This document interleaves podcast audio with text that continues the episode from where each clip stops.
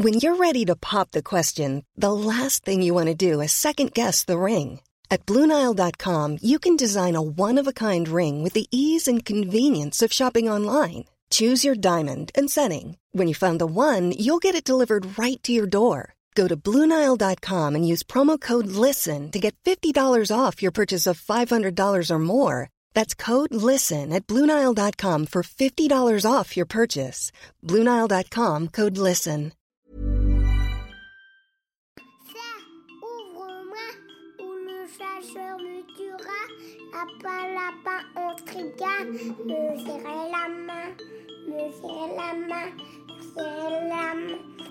Lui, c'est mon petit garçon. Il vous a probablement fait craquer avec sa petite chanson. Moi, je suis Shane Love, une maman solo qui a décidé de partir à la rencontre des femmes du monde pour parler sans filtre de la maternité. Alors bienvenue à vous dans le tourbillon, le podcast qui parle de la maternité, la vraie, loin des filtres Instagram. Lorsqu'elle est allée fêter le jour de l'an à Berlin, Lucia ne se doutait pas une seconde que cette soirée allait changer le cours de sa vie. Un coup de foudre et quelques mois plus tard, elle se retrouvait enceinte en Allemagne sans parler la langue du pays. Alors imaginez tout le suivi de grossesse et un accouchement sans comprendre un mot de ce qu'on vous dit et surtout sans pouvoir expliquer que, bah, là on a des contractions sacrément douloureuses. Dans cet épisode, Lucia nous raconte sa virée berlinoise entre copines, ses débuts de relations à distance, sa prise en charge à la maternité et sa vie de maman expat en Allemagne, entre maman comblée et femme isolée. Bonne écoute Bonjour Lucia, merci beaucoup de partager ton histoire dans le tourbillon. Bonjour, bonjour Shane. Alors, tu as vécu 9 ans à Londres, comment tu es arrivée là-bas? Alors, comment je suis arrivée là-bas? Alors, à la base, c'était pour apprendre l'anglais. Euh, après mon BTS, je me suis dit, ah bah tiens, je vais aller en Angleterre. euh. Et en fait, en un week-end, je suis tombée amoureuse de cette ville et du coup, j'ai décidé d'y aller ben, à la base pour quelques années, même pas, pour apprendre l'anglais, pour euh, améliorer mon anglais et revenir en France avec un superbe anglais. Et en fait, euh, neuf ans plus tard, au fur et à mesure, je me disais, ah, je vais rester euh, bah, encore un an, encore un an. Et voilà. Et en fait, j'ai fait dix ans au total. Et alors, euh, tu as eu un déplacement à Berlin? Alors en fait, justement, alors ça ce qui est marrant, c'est qu'en fait, euh, j'ai eu un déplacement à Berlin en fait avec des copines. On s'est dit où est-ce qu'on pourrait passer en fait euh, le réveillon le 31 et euh, vu qu'on n'était pas voilà on, savait pas trop où on s'est dit bah tiens si on se faisait un voyage et en fait euh, l'Allemagne venait de gagner la Coupe du Monde et on s'est dit mais pourquoi pas Berlin? Et euh, donc six mois plus tard, voilà, et trois semaines plus tard, après avoir réservé la soirée, on se retrouve à Berlin. Alors déjà, j'arrive dans cette ville, je me dis putain, c'est assez sympa quand même, c'est assez joli. C'est, il y avait, en fait, ça m'a rappelé Londres à ses débuts. Tout simplement, au début, je suis arrivée à Londres, c'était très cosmopolite, c'était super. euh, je sais pas comment expliquer, mais il y avait un côté très naturel en fait. Et quand je suis arrivée à Berlin, j'ai retrouvé cette sensation. Donc c'était déjà les premières, euh, bah, les premières heures où on arrivait dans Berlin. Je me suis dit mais waouh, c'est génial cette ville. Et en fait, on arrive voilà, dans la soirée et euh, sur scène, en fait, je, vois un homme et dis à ma copine, je lui dis mon Dieu, ma vie va changer, c'est lui, c'est l'homme de ma vie, ma vie va changer. Ah ouais Et ce qui en fait, ce qui est marrant, c'est que elle plus tard m'a dit mais moi je crois que t'étais bourré. Je lui dis bah non, on venait juste d'arriver. Comment je pouvais être bourré Mais en fait, c'était ça de suite. En fait, je l'ai vu et je me, comme je dis à chaque fois, j'aurais voulu ressentir ce moment parce que c'était vraiment incroyable et c'était vraiment le, ouais voilà comme tu dis coup de foudre et en même temps, ça a été un truc où vraiment de se dire mon Dieu c'est c'est lui, c'est lui, c'est mon prochain copain, c'est lui. Et mais toute la soirée, je me dis comment je vais faire pour pouvoir lui parler? Et en fait, euh, ce qui s'est passé, c'est qu'en fait, euh, on part vers 4h, 5h du matin et euh, je suis un peu dégoûtée. Et ma copine me dit, mais qu'est-ce qu'il y a? Je lui dis, mais en fait, je lui ai pas parlé. Elle me dit, mais t'aurais dû me dire, j'aurais, essayé de vous faire, euh, voilà, de vous présenter. Je lui dis, non, mais t'inquiète pas et tout. Mais elle me dit, mais tu sais, je suis sûre qu'il est sur Facebook parce que quand on a booké la soirée, je suis sûre qu'il avait, qu'il avait mis un commentaire. Et en fait, bon, je suis plus tard qu'en fait, qu'il s'occupe également des, des euh, il s'occupait des réseaux sociaux de la boîte également. Donc elle me dit, va sur Facebook et, euh, et tu verras. Et en fait, euh, voilà, échange toute la journée. On finit par se voir le soir. On va manger japonais tous ensemble avec mes amis. En fait, ce qui est marrant, c'est que la table est en L. Et en fait, on est tous les deux au coin et on fait que discuter toute la soirée. Et ça a commencé comme ça. On est parti après dans un bar et euh, pareil, tous les deux on fait que discuter. Et, euh, au moment de se quitter, donc lui est avec deux de ses copains, moi j'étais avec les trois filles et on va pour prendre le tramway.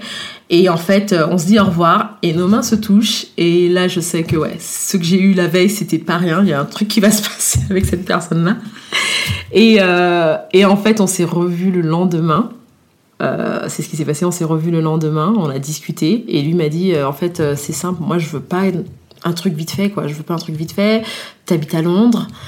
Et ouais, t'habites à Londres et voilà, quoi. Je veux pas un truc. voilà, un truc vraiment à la va-vite, seulement on se voit et puis c'est tout, quoi. Et je lui dis, ben, tu sais que ça tombe bien parce que moi, ça fait 9 ans que j'habite en Angleterre et en fait, je sais que ça arrivait à la fin. Et c'est ça qui était marrant, c'est que j'avais ce sentiment depuis un an, deux ans que je sentais que ça arrivait à la fin, mais impossible de me partir dire. euh, ouais, je commençais déjà à me dire, voilà, il y a autre chose, il y a autre chose pour moi. C'est même si Londres, ça restera toujours ma ville de cœur, mais je me disais, bon, est-ce que je pourrais aller habiter? Donc j'avais pensé, euh, ah, peut-être l'Amérique latine, ça pourrait être sympa. J'avais même pensé, euh, voilà, aller en Guadeloupe parce que j'ai de la famille. Il y avait vraiment, mais pas revenir en France, ça c'était sûr. Donc voilà. Et du coup, en fait, quand il m'a dit ça, je lui ai dit, mais tu sais, en fait, c'est simple, en fait, ben, je pourrais venir habiter ici. Et euh, lui me dit, mais est-ce que tu es sûr et tout? Je lui dis, ben oui. Je lui dis, écoute, ce qu'on va faire, c'est simple. On va se donner un an. On va voir comment ça se passe pendant les un an. Et au bout d'un an, ben, je viendrai euh, m'installer à Berlin. Et donc, du coup, pendant un an, en fait, on a fait aller-retour, euh, voilà, euh, se- en, en se rendant visite. Et à part, donc, on s'est rencontrés le 1er janvier. Et en fait, euh, mois de juin, grande révélation où il me dit, voilà, que, bah, qu'il m'aime, qu'il veut être avec moi, qu'il veut fonder une famille, et, euh, etc. Et donc, du coup, euh, je me dis, ok, super. Mais je commence à avoir ce petit moment de panique quand même, de me dire, euh, ok, Berlin, euh, allemand, comment je vais faire? Est-ce que j'y arriverai? Parce que lui, il parlait quelle langue? Bah, lui, en fait, on parlait en anglais. C'est-à-dire que tous les deux, en fait, on parlait en anglais. Dès qu'on s'est rencontrés, c'était l'anglais. Et donc, du coup, euh, en fait, tout ça pour dire, voilà, qu'en fait, bah, à ce moment-là, il me dit, voilà, qu'il est vraiment 100% sûr, qu'il veut être avec moi, qu'il veut qu'on fonde, une famille et qu'on se marie, etc. Et euh, donc, euh, forcément, je me, au début, bon, petit, comme je disais, petite panique, mais vite fait, je me dis, bon, bah, ok, super, quoi, c'est ce que je veux aussi, je veux avoir une famille, donc, euh, super. Et en fait, à partir, moment- à partir de ce moment-là, on se dit, bon, voilà, bah, on essaiera d'avoir un enfant. Et euh, ce qui se passe, c'est que, bah, octobre, je suis enceinte. Et donc, euh, quatre mois après. euh, Voilà, bah même quatre mois après la déclaration, mais en gros neuf mois après notre rencontre en fait. Et euh, mais vu qu'on le voulait, donc c'était une superbe surprise. Effectivement, pour nos familles respectives, c'était un peu le euh, ok, c'était un peu surprenant, même si ma mère dès le début en fait, quand je lui ai dit, dès que j'ai rencontré euh, Jimmy, je lui ai dit, écoute.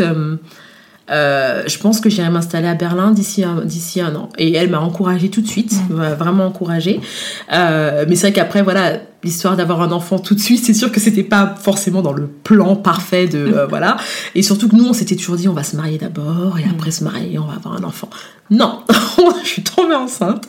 Euh, il m'a demandé en fiançailles en novembre et euh, on s'était dit voilà, on va voilà, on va se on va se marier avant que avant que Charlotte arrive. Chose qui ne s'est pas faite parce qu'en fait, au début, on, je pense qu'on s'est mis beaucoup de pression tous les deux et en fait, ça nous a plus stressé qu'autre chose. Et après, une fois qu'elle était là, on s'est du mariage. Voilà, quoi, c'est- ça, avait plus son importance. Mais c'est comme ça qu'on s'est. En fait, c'est la grande, le, la grande histoire, c'est ça. Voilà. Et alors, du coup, tu tombes enceinte. euh, toi, t'étais à Londres. Exactement. Lui était à Berlin. Exactement. Comment vous avez, Donc- comment t'as géré ça? Alors ça, euh, pff, déjà je lui annonce cette nouvelle, donc déjà bon, du coup par téléphone, et euh, voilà la réaction était euh, bah, forcément le blanc parce que même si on se dit qu'on veut avoir un enfant, bah on se dit bah ça y est quoi, c'est là. Euh, Il y a quand même ce truc qui nous reste, qui, qui, qui l'a laissé bouche bée et moi aussi. Et en fait le début de la grossesse, du coup c'est, bah, c'est- sans lui, tout, on va dire que les premières semaines. En fait, je savais, déjà quand je l'ai su, je me rappelle, attends, je l'ai su le, le, le 4 octobre et euh, je devais aller à Berlin le 15. Donc il y a eu ce moment de se dire, ok, au moins on va se voir. Et en fait, donc jusque-là ça allait, sauf au moment où moi je suis revenue toute seule. Là tu dis ah non encore, en fait j'étais encore toute seule bah, jusqu'à temps que voilà jusqu'à temps que j'emménage et surtout en fait ce qui se passe c'est que je reviens en plus euh, de Berlin où j'ai des saignements donc je panique donc toute seule faut que j'aille à l'hôpital euh, et en fait ça, bon, après, bon, ça, ça s'est bien passé, tout compte fait. Voilà, la dame m'a dit, mais non, vous inquiétez pas, tout se passe bien. Mais je lui ai dit, ok. Euh, ça, ma grossesse, au début de grossesse, se passait pas très bien. Donc, du coup, j'avoue que ça, le fait qu'il était pas là, c'était c'est vraiment dur parce que lui, euh, forcément, se, bah, se sentait euh, pas, pas inutile, mais un peu dans le euh, voilà quoi. Tu, me dis tout ça, mais je peux rien faire. Donc c'est vrai que c'était dur parce que tu as envie de raconter quand même ta journée, raconter que tu as des douleurs, raconter que ben ça va pas, que t'as, tu t'arrives pas à manger comme tu mangeais avant et que tu et que tu te sens pas bien, et que tu te sens fatigué, etc. Et que tu aurais voulu que la personne soit là pour t'aider et lui-même aurait voulu être là et qu'en fait ben non il, il peut pas. Donc autant au début, tout au début je me dis non mais c'est pas grave et même lui quand il me disait non mais voilà j'aurais voulu venir, je lui dis non mais t'inquiète c'est pas grave. Mais je peux comprendre quand il m'a dit plus tard mais pour moi tu te rends pas compte à quel point j'étais angoissée. Toi à la rigueur t'étais avec le bébé moi j'étais pas là. Et c'est vrai que l'une des choses par exemple qui a fait la différence aussi, c'est que j'ai euh, euh, avant, pour aller travailler, j'étais à vélo. Tout le temps, tout le temps, euh, tout le temps à vélo. Et je m'étais toujours dit, ouais, quand je serai enceinte, je continuerai le vélo. Euh, et en fait, non, grosse crise de panique aussi, pareil, parce que lui il me dit, écoute, si t'arrive quelque chose, moi, je ne suis pas à côté. Mm. Et donc, du coup, j'ai arrêté le vélo net. Et moi aussi, il faut dire que j'ai eu cette petite peur de, ah ouais, non, franchement, en fait, ça m'embêterait d'avoir un accident, qu'il y a quelque chose au bébé. Et voilà, quoi. Quelque part, lui, il est loin, il faut au moins que je fasse attention. Et, euh, et tout ça pour dire en fait que euh, ouais non, au début c'était voilà c'était pas facile. Et comment s'est passé euh, le suivi à Londres Alors à Londres j'ai pas aimé du tout. En fait le suivi c'est simple. Quand dès que vous êtes enceinte alors moi je me suis dit ok on va directement chez gynéco. Non en fait vous allez chez votre généraliste. donc le généraliste voilà en disant voilà vous êtes enceinte et tout etc. Qui tout en fait vous vous réfère à un hôpital et après c'est l'hôpital qui prend quoi, le, le département maternité de l'hôpital qui prend directement contact avec vous pour vous donner un premier rendez-vous qui a été dans mon cas? Alors, mis à part la fois où je suis allée à l'hôpital parce que j'avais des saignements, mais sinon, mis à part ça, en fait, le prochain rendez-vous était prévu près de 10 semaines plus tard. Donc, mm. moi, ça, c'est un truc qui m'a un peu paniqué parce que pendant toute cette période-là, j'ai eu des douleurs et quand j'appelais le médecin euh, en expliquant, en fait, il me disait oui, mais bon, euh, voilà, il n'y a rien qu'on puisse faire pour vous. Est-ce que vous avez des saignements? Non. Est-ce que vous avez ceci? Non. Euh, bon, ben, reposez-vous. ok, super. Mais du coup, il n'y avait pas d'accompagnement jusqu'à ce moment-là et même quand j'ai fait le rendez-vous, ce rendez-vous que j'ai eu en novembre, c'était seulement pour voir en fait si. Euh, je sais plus c'est quel test. en fait, c'était seulement pour faire un test en fait, pour savoir en fait si le voilà si le si le bébé n'avait pas de de malformation. Exactement, voilà, c'était seulement ça. Et après, ma première échographie, euh, bah, à trois mois à mhm. trois mois. Et euh, donc voilà. Et entre temps rien du tout. C'est-à-dire il n'y a pas de et tout ça c'est pas un gynécologue. C'est vraiment vous allez euh, voilà chez le médecin. Après quand à l'hôpital voilà on m'a fait faire des prises de sang donc c'est les infirmières. Donc il y a en fait y a, y a ce, le sentiment que j'ai eu, c'était vraiment, voilà, on était plusieurs femmes, d'aller, on appelle votre numéro ou votre nom et vous y allez, et à aucun moment d'échange en fait, où on vous demande ben, comment se passe la grossesse, euh, mm. comment allez-vous, comment ça se passe. Euh, ça, j'ai eu ça, je crois, début décembre euh, par une sage-femme qui m'a contactée. Donc ça, pareil, ça fait partie voilà de, leur système. Mais il y a une sage-femme qui vous contacte et là aussi, pareil, où elle vous pose des questions sur euh, voilà vos antécédents euh, médicaux et voilà quelques questions comme ça, mais pas de en fait, vos craintes, c'est Internet qui a réussi à m'aider. Et, euh, et voilà. Et c'est en fait, comme je dis, voilà, la dernière chose que j'ai fait à Londres, c'était en décembre et c'était la dernière échographie quand, bah, quand j'étais à ouais, plus de 12 semaines. D'accord. Donc, donc, après, tu es partie à Berlin, tu as démissionné. Donc en fait, j'ai ce qui est marrant, c'est que j'ai donné ma démission déjà depuis le 1er octobre. Et en fait, j'ai su que j'étais enceinte le 4 octobre. Donc c'est là où je me dis, ah zut, j'aurais pu faire. Euh, mais bon, bref, en fait, euh, voilà. Donc du coup, c'est déjà prévu que je parte. Et donc je suis partie en plus le 24 décembre de, mon boulot. Euh, et c'est ça aussi le truc, c'est que j'étais manager. Donc du coup, ça aussi, c'est ce qui était super dur pour moi parce que j'étais quelqu'un qui, euh, bah, déjà tous les, j'étais manager dans un magasin de luxe, donc tous les jours en talons, tous les jours en train de, voilà, de, courir à droite à gauche. Et, euh, et d'un seul coup, c'est vrai qu'avec la grossesse, ouais, j'étais fatiguée, j'en pouvais plus. Donc je, comme j'aime bien le dire parce que je trouve ça marrant, je poussais des sacs Yves Saint Laurent pour pouvoir m'asseoir là où je pouvais. mon équipe était super, par contre, je dois dire que voilà, je l'ai pas dit tout, tout au début mais lorsque lorsqu'ils l'ont su, parce qu'à un moment donné, j'étais vraiment, je me sentais pas bien, je venais en retard, donc je, me devais de leur dire. Et euh, lorsqu'ils l'ont su, en fait, ils étaient super, euh, vraiment. Ouais, vraiment, bah, très, voilà, très, euh, ils m'ont beaucoup soutenu, donc du coup, c'était, c'était, c'était, voilà, c'était bien. Donc, je termine ce boulot et avec ce grand soulagement, parce qu'en fait, les trois derniers mois qui étaient mes mois de proba, de mes, préavis, pardon, mes, mes derniers, mes trois mois de préavis, en fait, ont été trois mois de bah de se sentir le plus mal possible. Et je me rappelle avoir mes, euh, supérieurs qui me, dit, me, dire Oui, mais euh, on sait que tu es enceinte, mais euh, quand même, ce serait bien que tu donnes le plus que tu peux avant de partir. Et jusqu'à maintenant, je, je me dis Mais ils, qu'est-ce qu'ils avaient dans la tête pour pouvoir dire un truc comme ça, tu vois, où toi t'es vraiment pas bien parce que voilà, mm. ta grossesse ne se passe pas, ne se passe pas aussi, euh, aussi bien que bah, certaines femmes. Et je pense que eux, ils avaient l'idée vraiment de se dire que voilà, aller jusqu'au bout parce que j'étais, effectivement, j'étais quelqu'un de très dynamique, mais la grossesse m'a vraiment cassé en fait, aussi mm. simple que ça. Donc, euh, du coup, ce truc de allez, Lucie, allez, euh, dernière ligne droite, go go et tout, donne le plus que tu peux je suis là, euh, ouais, mais ben, je vais essayer, mais non, quoi, voilà, il y a une assistante manager euh, qui est là, il y a un manager, un manager, voilà, chacun va, va tirer un peu plus sur la corde, mais moi, là, je peux, je peux pas. Donc voilà, donc j'ai quitté, du coup, euh, très, bah, très sereine, Voilà, tout simplement, vraiment très sereine et euh, en me disant ouais, c'est une bonne chose, j'ai besoin de repos. Et euh, j'ai fait un passage par la France euh, d'une semaine, même pas. Euh, voilà, parce que forcément, on prend toutes ces affaires de Londres, on se dit faut bien, faut bien déposer quelques les choses qu'on en- dont on n'aura peut-être pas besoin chez maman. Donc, donc du coup, j'ai fait cette petite passerelle et après, je suis partie habiter euh, bah, directement après à Berlin. Et alors, ton arrivée à Berlin, c'est le suivi de ta grossesse Alors, l'arrivée à Berlin s'est bien passée, euh, même si j'ai pleuré les deux premiers soirs. En Ah se oui. disant- ouais, il y a eu ce petit sentiment de. Mais qu'est-ce que j'ai fait? Vraiment, qu'est-ce que. 10 ans de ma vie euh, à Londres comme ça. Et euh, j'ai eu ce petit moment où, euh, bah, forcément, Jamie ne savait pas quoi faire, mais euh, le jour de mon arrivée, où j'ai. Et je pense que c'était la grossesse aussi, les émotions, donc du coup, vraiment à sanglots et tout, etc. Mais ça a été deux jours et après, euh, voilà, sur d'autant plus, ben, pareil, en fait, j'avais déjà commencé à me renseigner comment se passait le suivi là-bas. Et en fait, tout de suite, parce que bah, forcément, il y a le truc, mais je comprends pas l'allemand, donc du coup, c'était mon copain qui, qui a dit Oui, tu parlais pas du tout. non, allemand. je parlais pas du tout allemand. J'avais une base d'allemand qui était vraiment le merci, au revoir, euh, non, oui, et ça, ça s'arrêtait là. Donc, Ouais.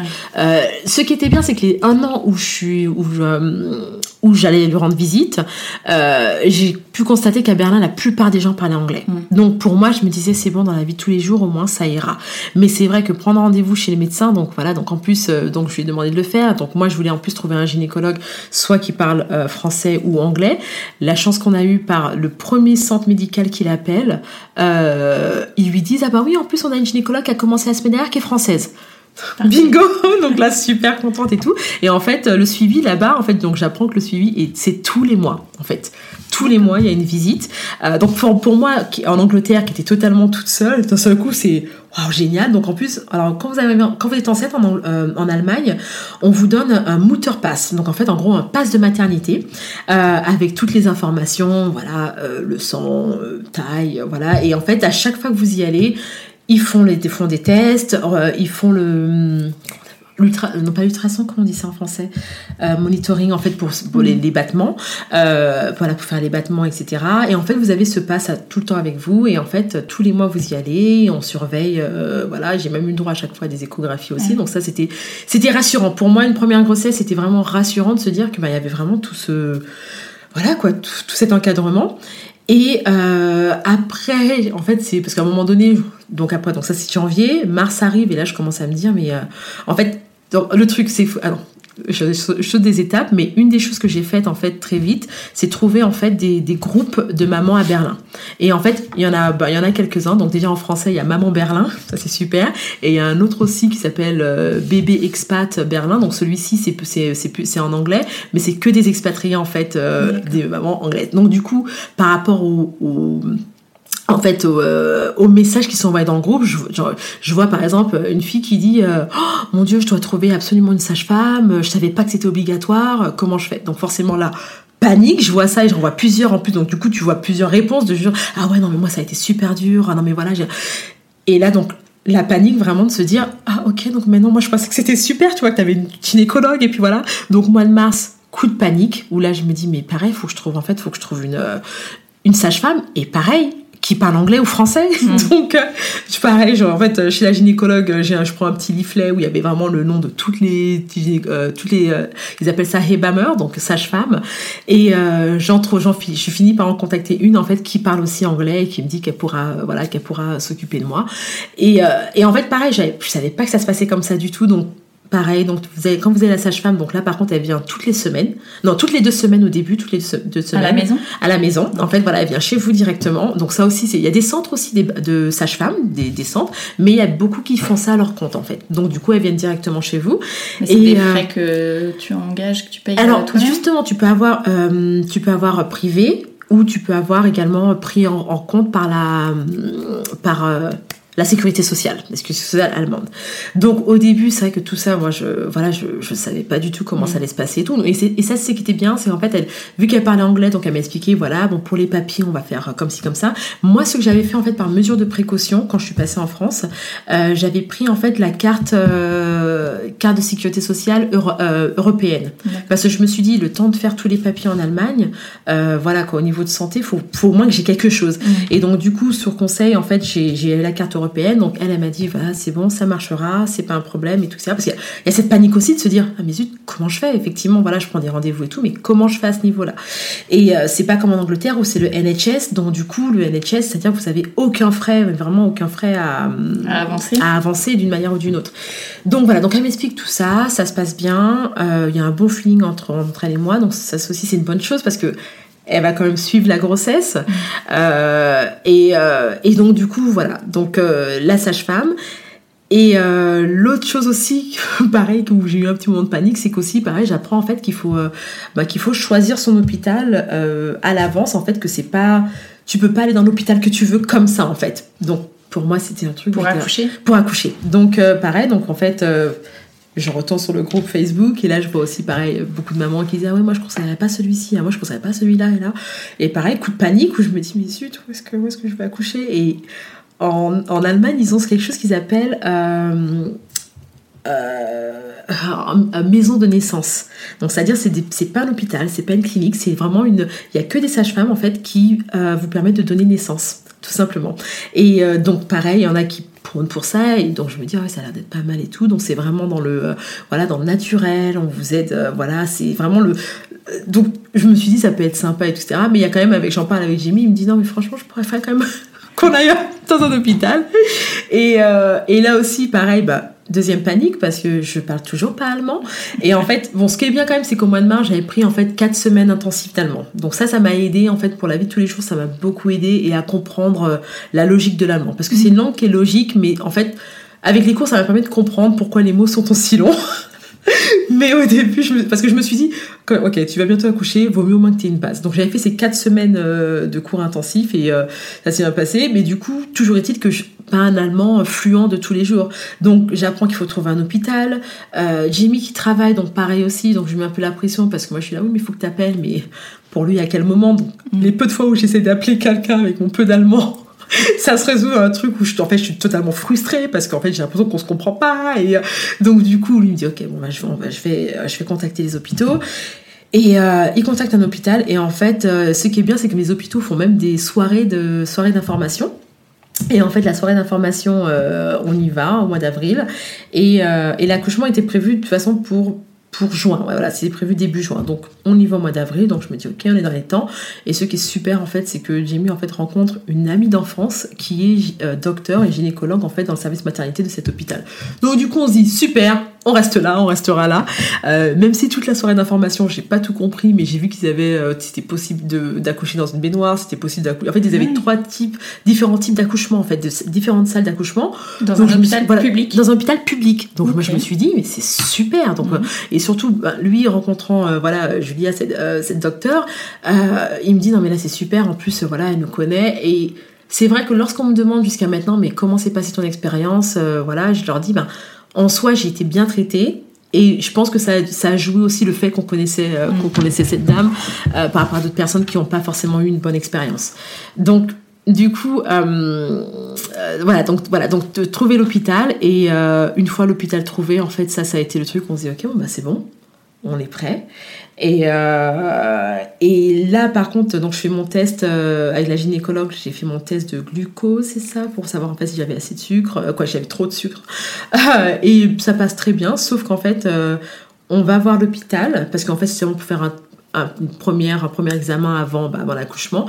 Et là, ils me disent, mais en fait, vous avez trop d'eau dans le ventre, donc faut, voilà, faut vraiment arrêter de manger sucré, alors que je mangeais pas beaucoup sucré. Trop de liquide amniotique. Voilà, trop de liquide. Et donc, du coup, je me dis, mais donc ça aussi c'était un peu dur parce que pendant toute ma grossesse, je faisais vraiment attention à ce que je mangeais et surtout en plus il y a eu cette frustration justement de pas pouvoir manger tout ce que je voulais, mais également euh, le fait qu'en fait j'ai eu beaucoup de de brûlures d'estomac. Donc du coup quand cette dame me dit alors les, la pastèque, je me rappelle à ce moment, c'était le seul truc que je pouvais manger sans avoir mal. Et elle me dit, ah non, mais il faut arrêter, euh, il y a trop d'eau, euh, manger que des pommes, alors qu'il faisait super chaud là. Donc là, je me dis, ok, ça va être super dur. Et, euh, et en plus tout ça, c'est mon copain qui me le traduit parce que cette médecin ne parlait pas du tout anglais ou français, donc je me dis zut.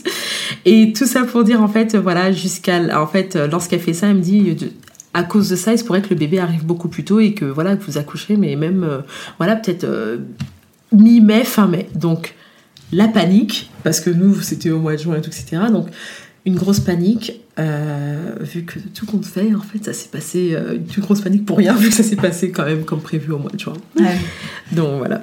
Et alors l'accouchement en allemand, parce Alors, que tu me disais ouais. que ça avait été assez particulier. C'est particulier en fait. Non, déjà d'une part, la première chose qui était dure, c'est que, euh, alors justement, j'ai ouais, j'ai oublié de préciser. Alors lorsque j'ai eu les examens, ils m'ont dit aussi simple que ça, parce que vous avez beaucoup de liquide amniotique. Si vous perdez les os avant l'accouchement, appelez l'ambulance directement. Et en fait, comme je disais euh, avant ça, donc vous avez votre gynécologue que vous voyez tous les mois. Après, au mois de mai, en fait, ça s'est transformé à toutes les deux semaines et après toutes les semaines, plus la sage-femme qui venait toutes les semaines. Et en fait, euh, ce qui s'est passé en fait pour l'accouchement, donc c'est vrai qu'effectivement, donc les deux m'ont pré- prévenu, euh, voilà, euh, si jamais ça se passe, ben, faites comme on vous a dit, d'appeler l'ambulance. Mais surtout, en fait, ce qui s'est passé, c'est que euh, les deux, en fait, à chaque fois, donc, on faisait le monitoring et tout, etc. Donc tout se passait bien. Et en fait, on arrive juin. Donc là, on se dit, ah bon, bon en tout cas, on a, pas, on a passé la période du mois de mai qui était un peu risquée. Début juin, toujours rien, toujours rien, toujours rien. Euh, la sage-femme qui vient, rien. Je vais voir le docteur, la, la gynécologue, fait l'échographie, rien. Je vais, euh, je commence à être fatiguée, je rentre. euh, En plus, à ce moment-là, donc, on avait déjà fait, on avait reçu notre lit euh, la semaine d'avant, et le, donc ça, c'est le, je parle du lundi. Et le dimanche, en fait, mon copain avait monté justement le lit euh, avec un ami à lui. Donc, il me dit, mais tu sais quoi, euh, vu qu'on est emménagé, dans un autre appartement, il me dit, pourquoi tu irais pas directement dans l'appartement? Et en fait, sa mère y était, donc comme ça, tu pourras te reposer dans le nouveau lit. Donc, je me dis, ok, super et tout. Et en fait, ce qui se passe, c'est que j'arrive, je vais, donc je dis à sa maman, ouais, je vais, je vais me coucher directement. Et en fait, à peine je lève une jambe pour me mettre dans le lit, je perds les os. Et panique, elle me dit en allemand, parce qu'elle elle parle un peu en anglais-allemand, elle me dit, euh, je vais faire quelques courses. En fait, elle me dit, je vais faire quelques courses, et moi je dis, oui, oui, il n'y a pas de problème. Et en fait, ça, ça se passe en quelques secondes. Du coup, je l'appelle parce que je me dis, mais comment je vais faire pour appeler l'ambulance en allemand? Donc, du coup, elle, elle me dit, euh, Euh, oui, je suis dans la, tu, ça va, je suis dans la cage d'accueil. Je lui dis, non, euh, euh, euh, the what, uh, the what J'essaie d'expliquer en fait que j'ai perdu les os. Et en fait, elle ne sait pas quoi faire. Et je dis, ambulance. En fait, je lui explique en anglais parce qu'elle, elle comprend pas très bien l'anglais, mais je lui explique quand même, faut appeler l'ambulance. C'est ce qu'on m'a dit, faut appeler l'ambulance. Donc, elle panique, appelle l'ambulance parce que je pouvais pas le faire. Euh, et, et elle me dit, mais ils t'ont dit de faire quoi? Et en fait, si je me rappelle, le médecin m'avait dit, voilà, si vous perdez les œufs, vous restez à quatre pattes, vous bougez pas. Donc, je suis à quatre pattes avec les avec l'eau.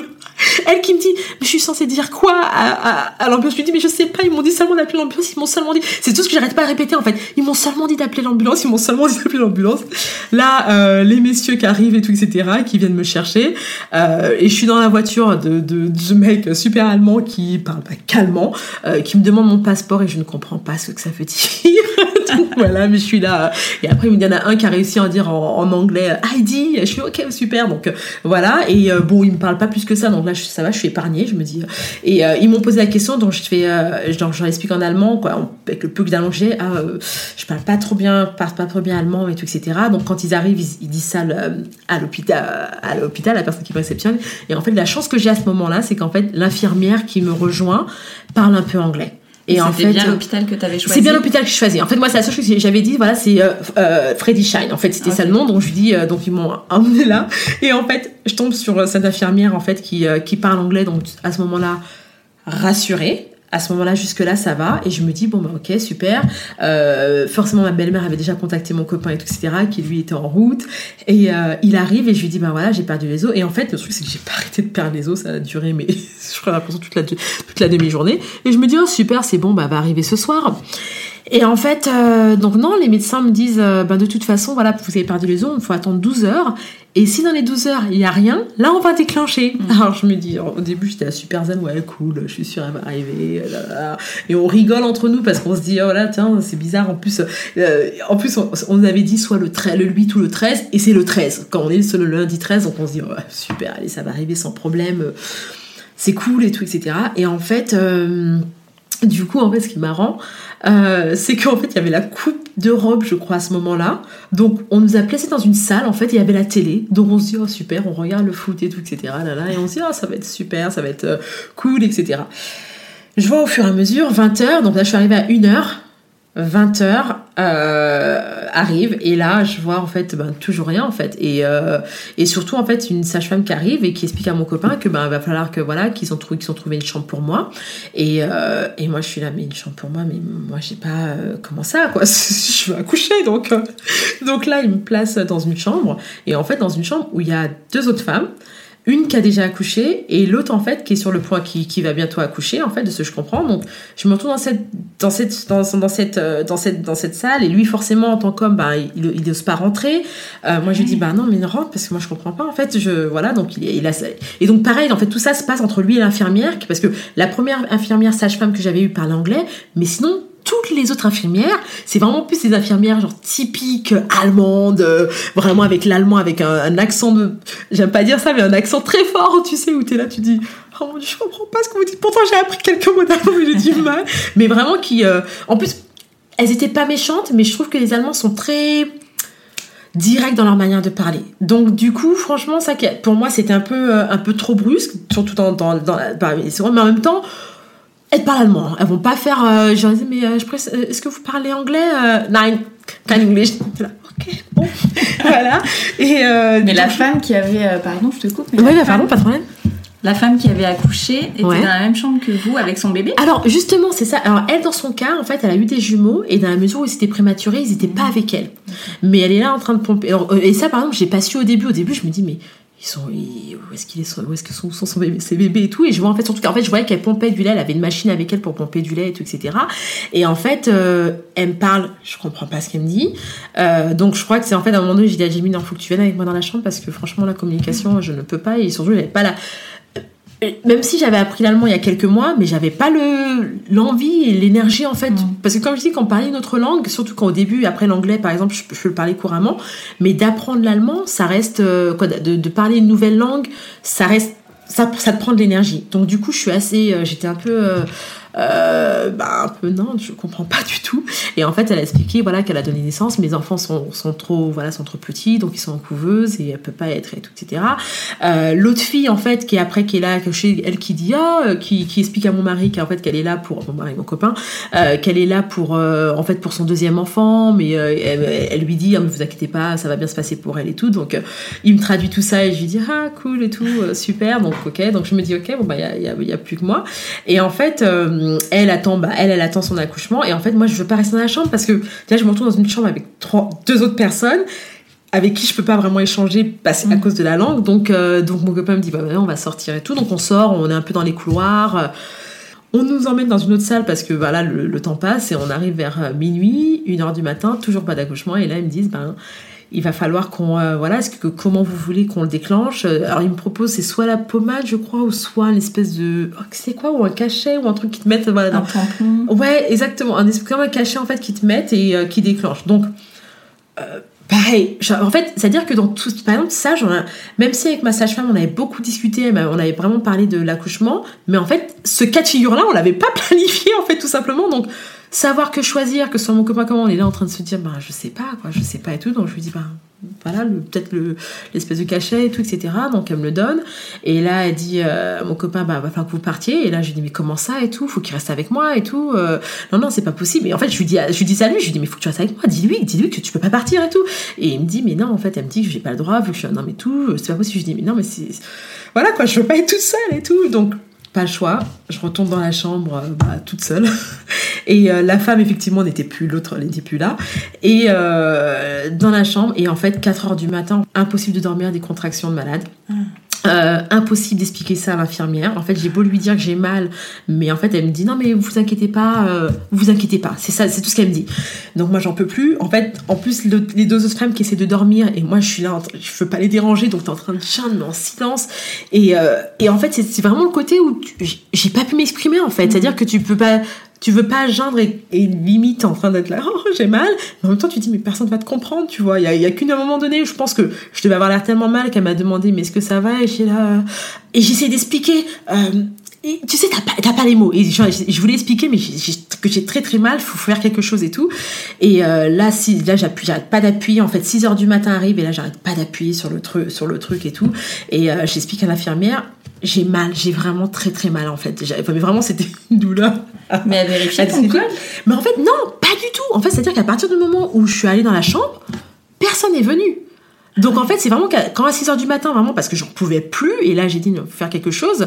Euh, là, ils m'ont dit, bon bah ok, euh, venez. Et là, on m'a mis dans une autre parcelle, euh, là où il y a les accouchements et tout, etc. Et vraiment, j'étais vraiment pas bien. Et le comble, en fait, pour moi, c'est que je vois une des filles, euh, une autre fille en fait que j'avais vue arriver la veille à l'hôpital, et je la vois dans la chaise roulante avec son bébé. Et là pour moi, c'est en fait ça c'était la massue. Je me suis dit oh mon dieu, j'en peux plus, j'en peux plus. Et, euh, et Jamie avait le droit de revenir seulement à partir de 7h du matin. Donc lui, c'est- non mais c'est- en fait c'est- donc c'est ça, c'est ça vraiment c'est dur. Donc Donc, si t'avais accouché entre temps, il aurait pas pu il être aurait là pas être là. Il aurait pas pu être là. Et c'est ça que aussi qui était. Mais vraiment, quand je te dis, c'est, tu sais, sur le coup, qu'on se dise, Charlotte est arrivée, tu dis, ok, moi c'est super, j'ai mon bébé. Mais tu sais, quand tu réfléchis avec, tu dis, mais en fait, c'était super dur, en fait. Et c'est ça, je réalisais, je me suis dit, mais en fait, euh, ouais, comme tu dis, elle serait arrivée entre temps, il aurait pas été là. Euh, lui, en fait, donc du coup, 7 heures du matin, pimpante, il était là. Heureusement, j'avais pas encore accouché, j'étais toujours en souffrance. Et pareil, euh, je lui explique, écoute, euh, voilà, quoi, faut vraiment faire quelque chose et tout, etc. Là, à ce moment-là, seulement, j'ai une fille qui vient pour voir est-ce que justement, bah, comment je vais, mon col et tout, etc. Et euh, par chance, en fait, elle est française. Et euh, mais c'est pas elle, en fait, qui s'occupe de moi. Elle me dit, voilà, en fait, on m'a seulement demandé de faire ça, mais moi, j'ai bientôt fini et tout. Donc là, je suis là, oh vous voulez pas faire des heures sup Parce que voilà, quoi, elle parle français, quelqu'un à qui je peux vraiment exprimer tout. Et elle me dit, mais vous inquiétez pas, on va voir qu'est-ce qu'on peut faire et tout, etc. Je lui dis, mais là, j'ai vraiment mal. Et en fait, je demande à mon copain de me masser le, bas du dos, c'est la seule chose qui me soulageait. Mais en fait, euh, à un moment donné, forcément, il ne massait pas aussi bien. Et en fait, il me dit, il me voit en douleur et il me dit, mais est-ce que t'es sûr que je vais pas prendre, euh, voilà, pas prendre. euh, prendre un antidouleur, quoi, prendre euh, en fait la péridurale ou quoi que ce soit. Et autant pendant toute la grossesse, je me disais ouais non, je vais accoucher naturellement, euh, voilà, pas de péridurale, pas de ceci cela, voilà, ça. Autant là, je lui dis oui, s'il te plaît, s'il te plaît, appelle le médecin. là, j'ai même pas, je réfléchis ni deux ni trois, j'avais tellement mal qu'il me fallait, voilà, fallait, fallait être soulagée le plus rapidement possible.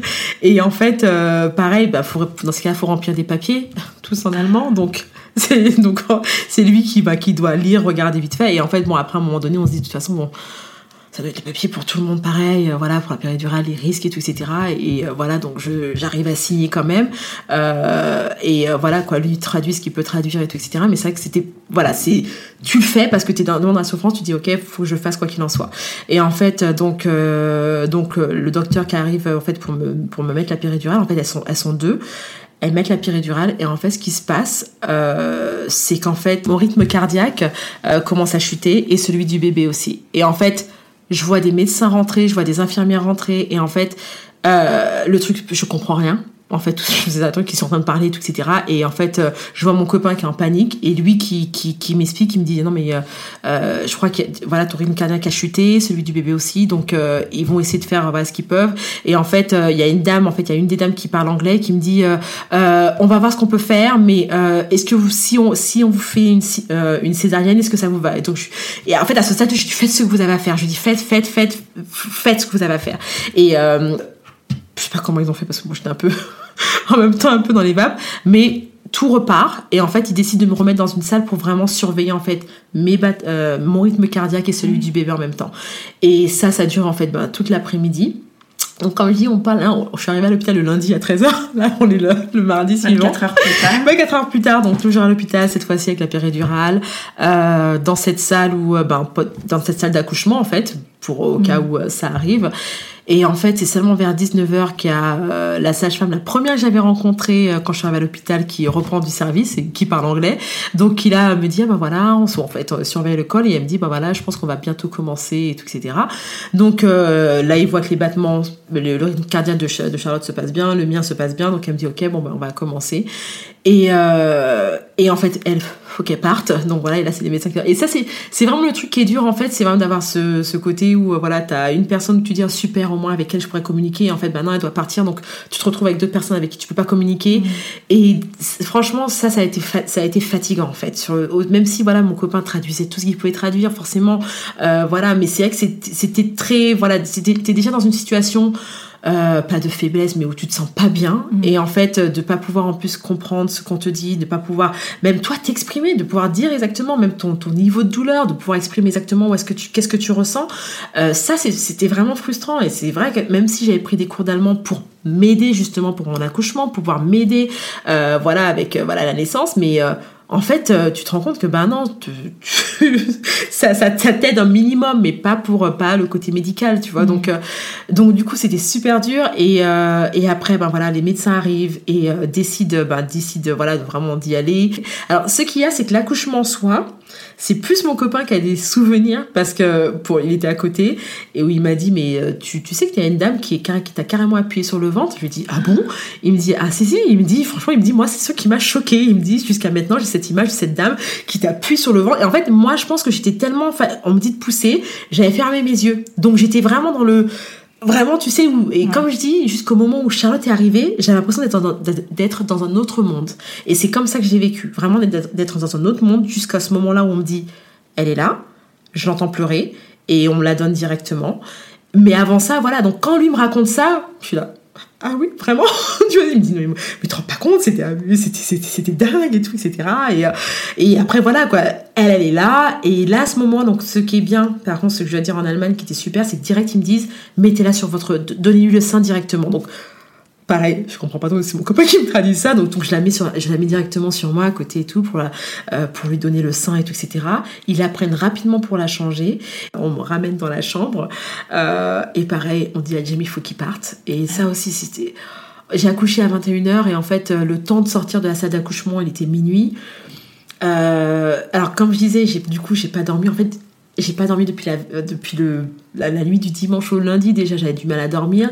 Donc, du coup, je vais dans la chambre toute seule avec, euh, toute seule, mais avec ses filles, mais toute seule avec Charlotte. Euh, Jamie qui doit partir parce que l'infirmière dit bah non vous pouvez pas rester. Euh, donc ça vraiment super dur parce que je me dis ok bon mais qu'est-ce que je fais? Et euh, ce qu'il y a c'est que bon Charlotte dès le début comme je dis toujours elle avait de la voix. Donc ça c'était super dur. En fait l'avantage la seule chose qui était bien c'est que c'était déjà prévu que ma mère arrive le 15 quand je dis 15, donc c'est-à-dire, j'ai perdu les os le lundi, donc c'est prévu qu'elle arrive le mercredi. Mais ça, c'était prévu à l'avance parce qu'on s'était dit, faudrait pas qu'elle vienne trop tôt et que en fait j'accouche pas et qu'elle reparte euh, sans que j'ai accouché. Et en même temps on s'était dit ouais voilà bah, peut-être dans ce cas vaut mieux prévoir après. Et vu que les dates en fait ça changeait d'un moment à un autre je lui ai dit écoute le mieux c'est que tu viennes voilà mi euh, mi mi mi juin comme ça au moins elle sera là quoi qu'il en soit. Et en fait euh, ben c'est simple euh, j'accouche la veille elle ma mère arrive le lendemain matin avec mon frère et euh, c'est ma belle-mère qui les emmène à l'hôpital donc euh, dès 9h du matin. Donc ça c'était ça c'est la bonne c'était des trucs où tu dis ok super là ça Elle fait du bien elle est là et tout etc donc ils sont restés avec moi et tout etc Euh, donc ça ça a été su- ça a été bien. Et en même temps ils sont là bon bah, quand est-ce que tu sors? Oui, Donc, combien de euh, temps tu es resté voilà alors tu vois, fait, je suis restée. Alors je suis arrivée le lundi et on est reparti le dimanche. Et en fait la seule raison c'est parce qu'elle a attrapé euh, la jaunisse. C'est ça? Ouais, c'est la jaunisse. Euh, et donc du coup j'ai dû rester plus longtemps. Et en fait ça a été à chaque fois reporté. Non mais ce sera ah non mais c'est bon on verra ce soir ça devrait aller. Vendredi matin euh, ouais je pense qu'on pourrait sortir vendredi matin. Vendredi matin ah non mais peut-être c'est l'après-midi. Et en fait tout ça c'est mon copain à chaque fois quand il vient qui me dit ben en fait qui me traduit tout ça donc du coup je suis super euh, j'en peux plus et je lui dis mais dis- dis-leur quoi exactement faut qu'il donne une date faut qu'il te dise ceci faut qu'il te dise cela et forcément je vais dire que pendant toute la période de la grossesse euh, il a eu ce stress de devoir tout me traduire, tout s'occuper, tous les papiers, la déclarer. C'est vraiment et c'est vrai qu'autant au début pour moi c'était normal, euh, mais c'est vrai qu'il y a une fois, bah, quelques mois après que Charlotte soit née, où on a eu vraiment un gros clash et il me dit mais tu te rends de la pression que j'ai depuis que tu es ici en fait, de la pression que j'ai sur moi en fait.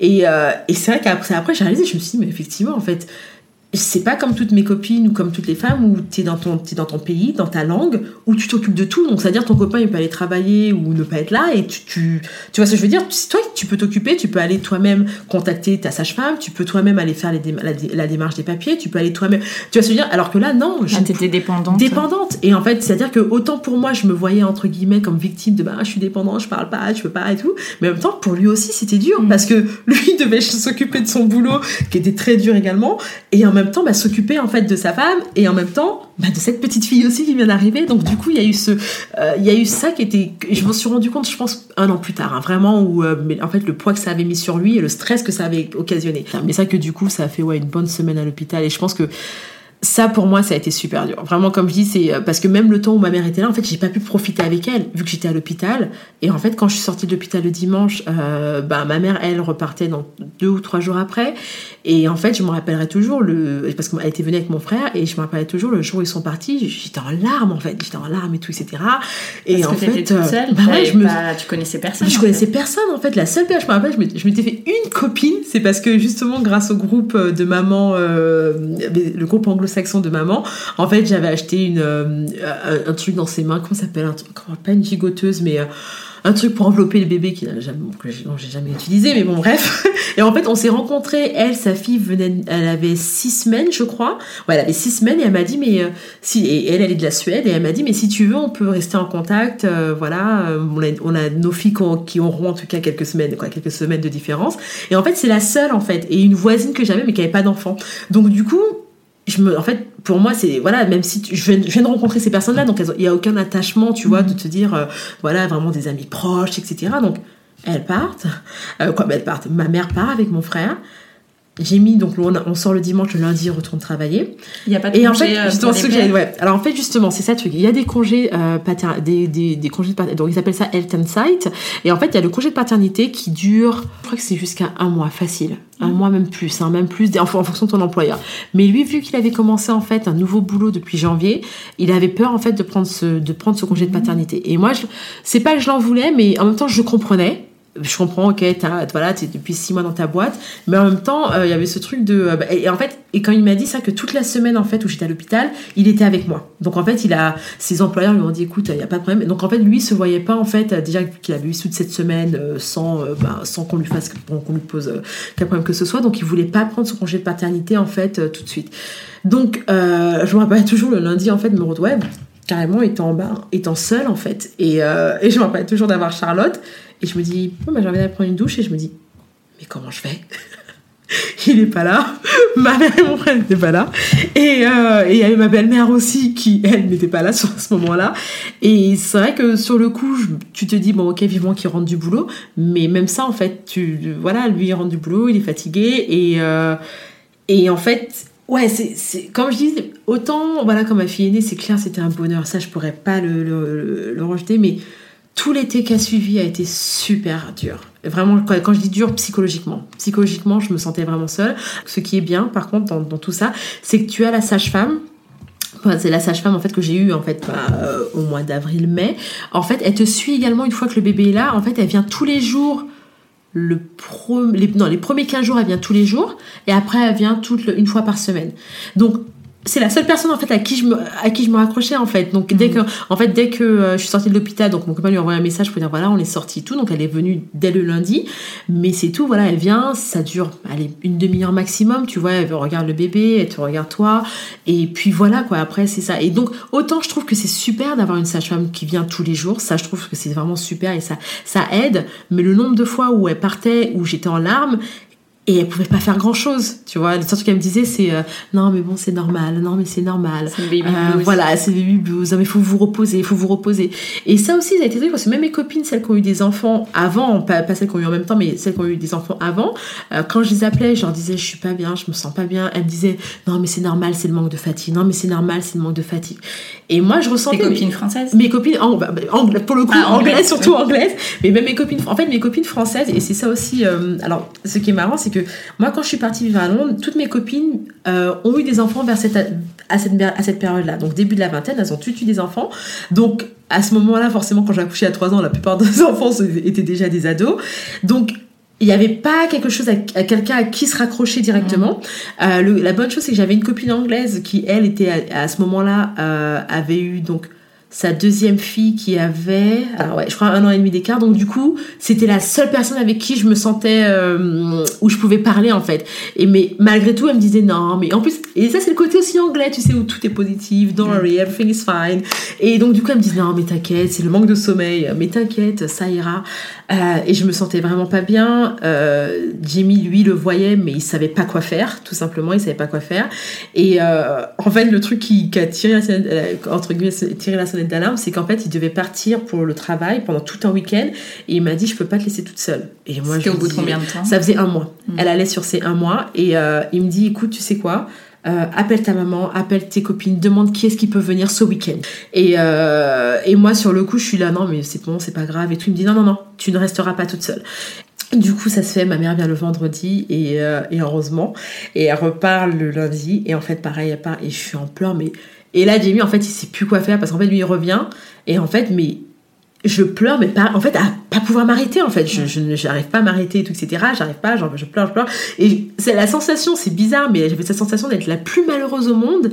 Mais en même temps, en comprenant pas, je comprenais pas pourquoi. Et en fait, moi, pendant toute cette période dont je te parle, pour moi, je ne fais pas le baby blues. C'est ça le truc. Pour moi, je ne fais pas le baby blues. Pour moi, c'est juste que voilà, euh, euh, j'en peux plus. Il y a quelque chose qui va pas, mais j'en peux plus. Et Charlotte faisait passer nuit, je l'allaitais aussi. Mais c'est en fait, euh, je me rappelle toujours un jour où Jamie part travailler et pareil, il part travailler et je suis en pleurs. Et lui, vraiment, s'inquiète de plus en plus en fait. Et je tombe, je sais même plus comment ça s'est passé. Je tombe sur un, un article en fait sur le téléphone, sur mon téléphone, sur internet, qui parle en fait une fille qui, c'est simple. En fait, la phrase qu'elle dit, c'est j'avais tout pour être heureuse et malgré tout, je me sentais la plus malheureuse au monde. Et en fait, elle parle, voilà. Et là, c'est là que je réalise, mais c'est exactement ce que je ressens. C'est exactement, ce dont je ressens. Et je réalise effectivement, en fait, que bah, j'ai un baby blues, en fait, que j'ai vraiment, que je suis vraiment en train de faire une crise. Et ce qui est marrant, c'est que j'en avais même parlé à mon copain quand j'étais enceinte. Je lui dis, ouais, apparemment, il y a un truc qui s'appelle le baby blues et tout. Je te dis au cas où, mais je pense que je lui en ai parlé vraiment en me disant, ouais, mais bon, t'inquiète, je suis tellement super positif et tout, etc., ça m'arrivera pas. Et en fait, non, ça m'est arrivé et franchement, je l'ai vu, comme j'ai pu mettre une étiquette dessus quand j'ai vu cet article. Et lui m'a confié plus tard qu'en fait, il s'était même dit, mais en fait, tu me faire voir un thérapeute ou quelqu'un parce qu'il a eu, il a eu très très peur en fait. Et, euh, et Ça a en duré fait, combien de temps? ça a duré, on va dire, euh, jusqu'à mi-août, ouais, donc de- bien deux mois, ouais, on va dire bien deux mois où, euh, ben, et en fait, comme je disais, c'est aussi ce qui a contribué à ça, c'est comme je dis, pendant ces deux mois, personne. Heureusement, en fait, ma mère, elle est venue ce week-end-là, donc ça, c'était génial. Et je pense que c'est pour ça, quand elle est partie, j'avais vraiment, ben, j'ai pleuré énormément parce qu'effectivement, il y a ce côté où tu te rends compte, ben, je vais être encore seule à nouveau. Et ma mère, effectivement, quand elle était là ce week-end, le week-end où elle a été là, elle a fait à manger, elle m'a dit, mais écoute, c'est quoi, va prendre, va faire. J'avais, je crois j'avais pas fait de shampoing depuis que j'avais quitté l'hôpital. C'est pour te dire qu'à tel point, j'avais pas de temps pour moi. Et là, elle me dit, mais écoute, c'est quoi, c'est bon, je m'occupe de Charlotte, va, prends ton temps, fais ceci, cela. Et en fait, il y a ça aussi, même si mon copain a été super. euh, euh, il a été, euh, voilà, il m'a soutenu, mais il n'était pas, et ça c'était l'autre chose aussi qui a été dur, il n'était pas, je m'attendais à un papa super, ok, c'est bon, je sais faire et tout, etc. Et autant lui n'arrêtait pas de me dire, oh mon dieu, mais dirait que t'as fait ça toute ta vie, t'es super à l'aise, t'es super.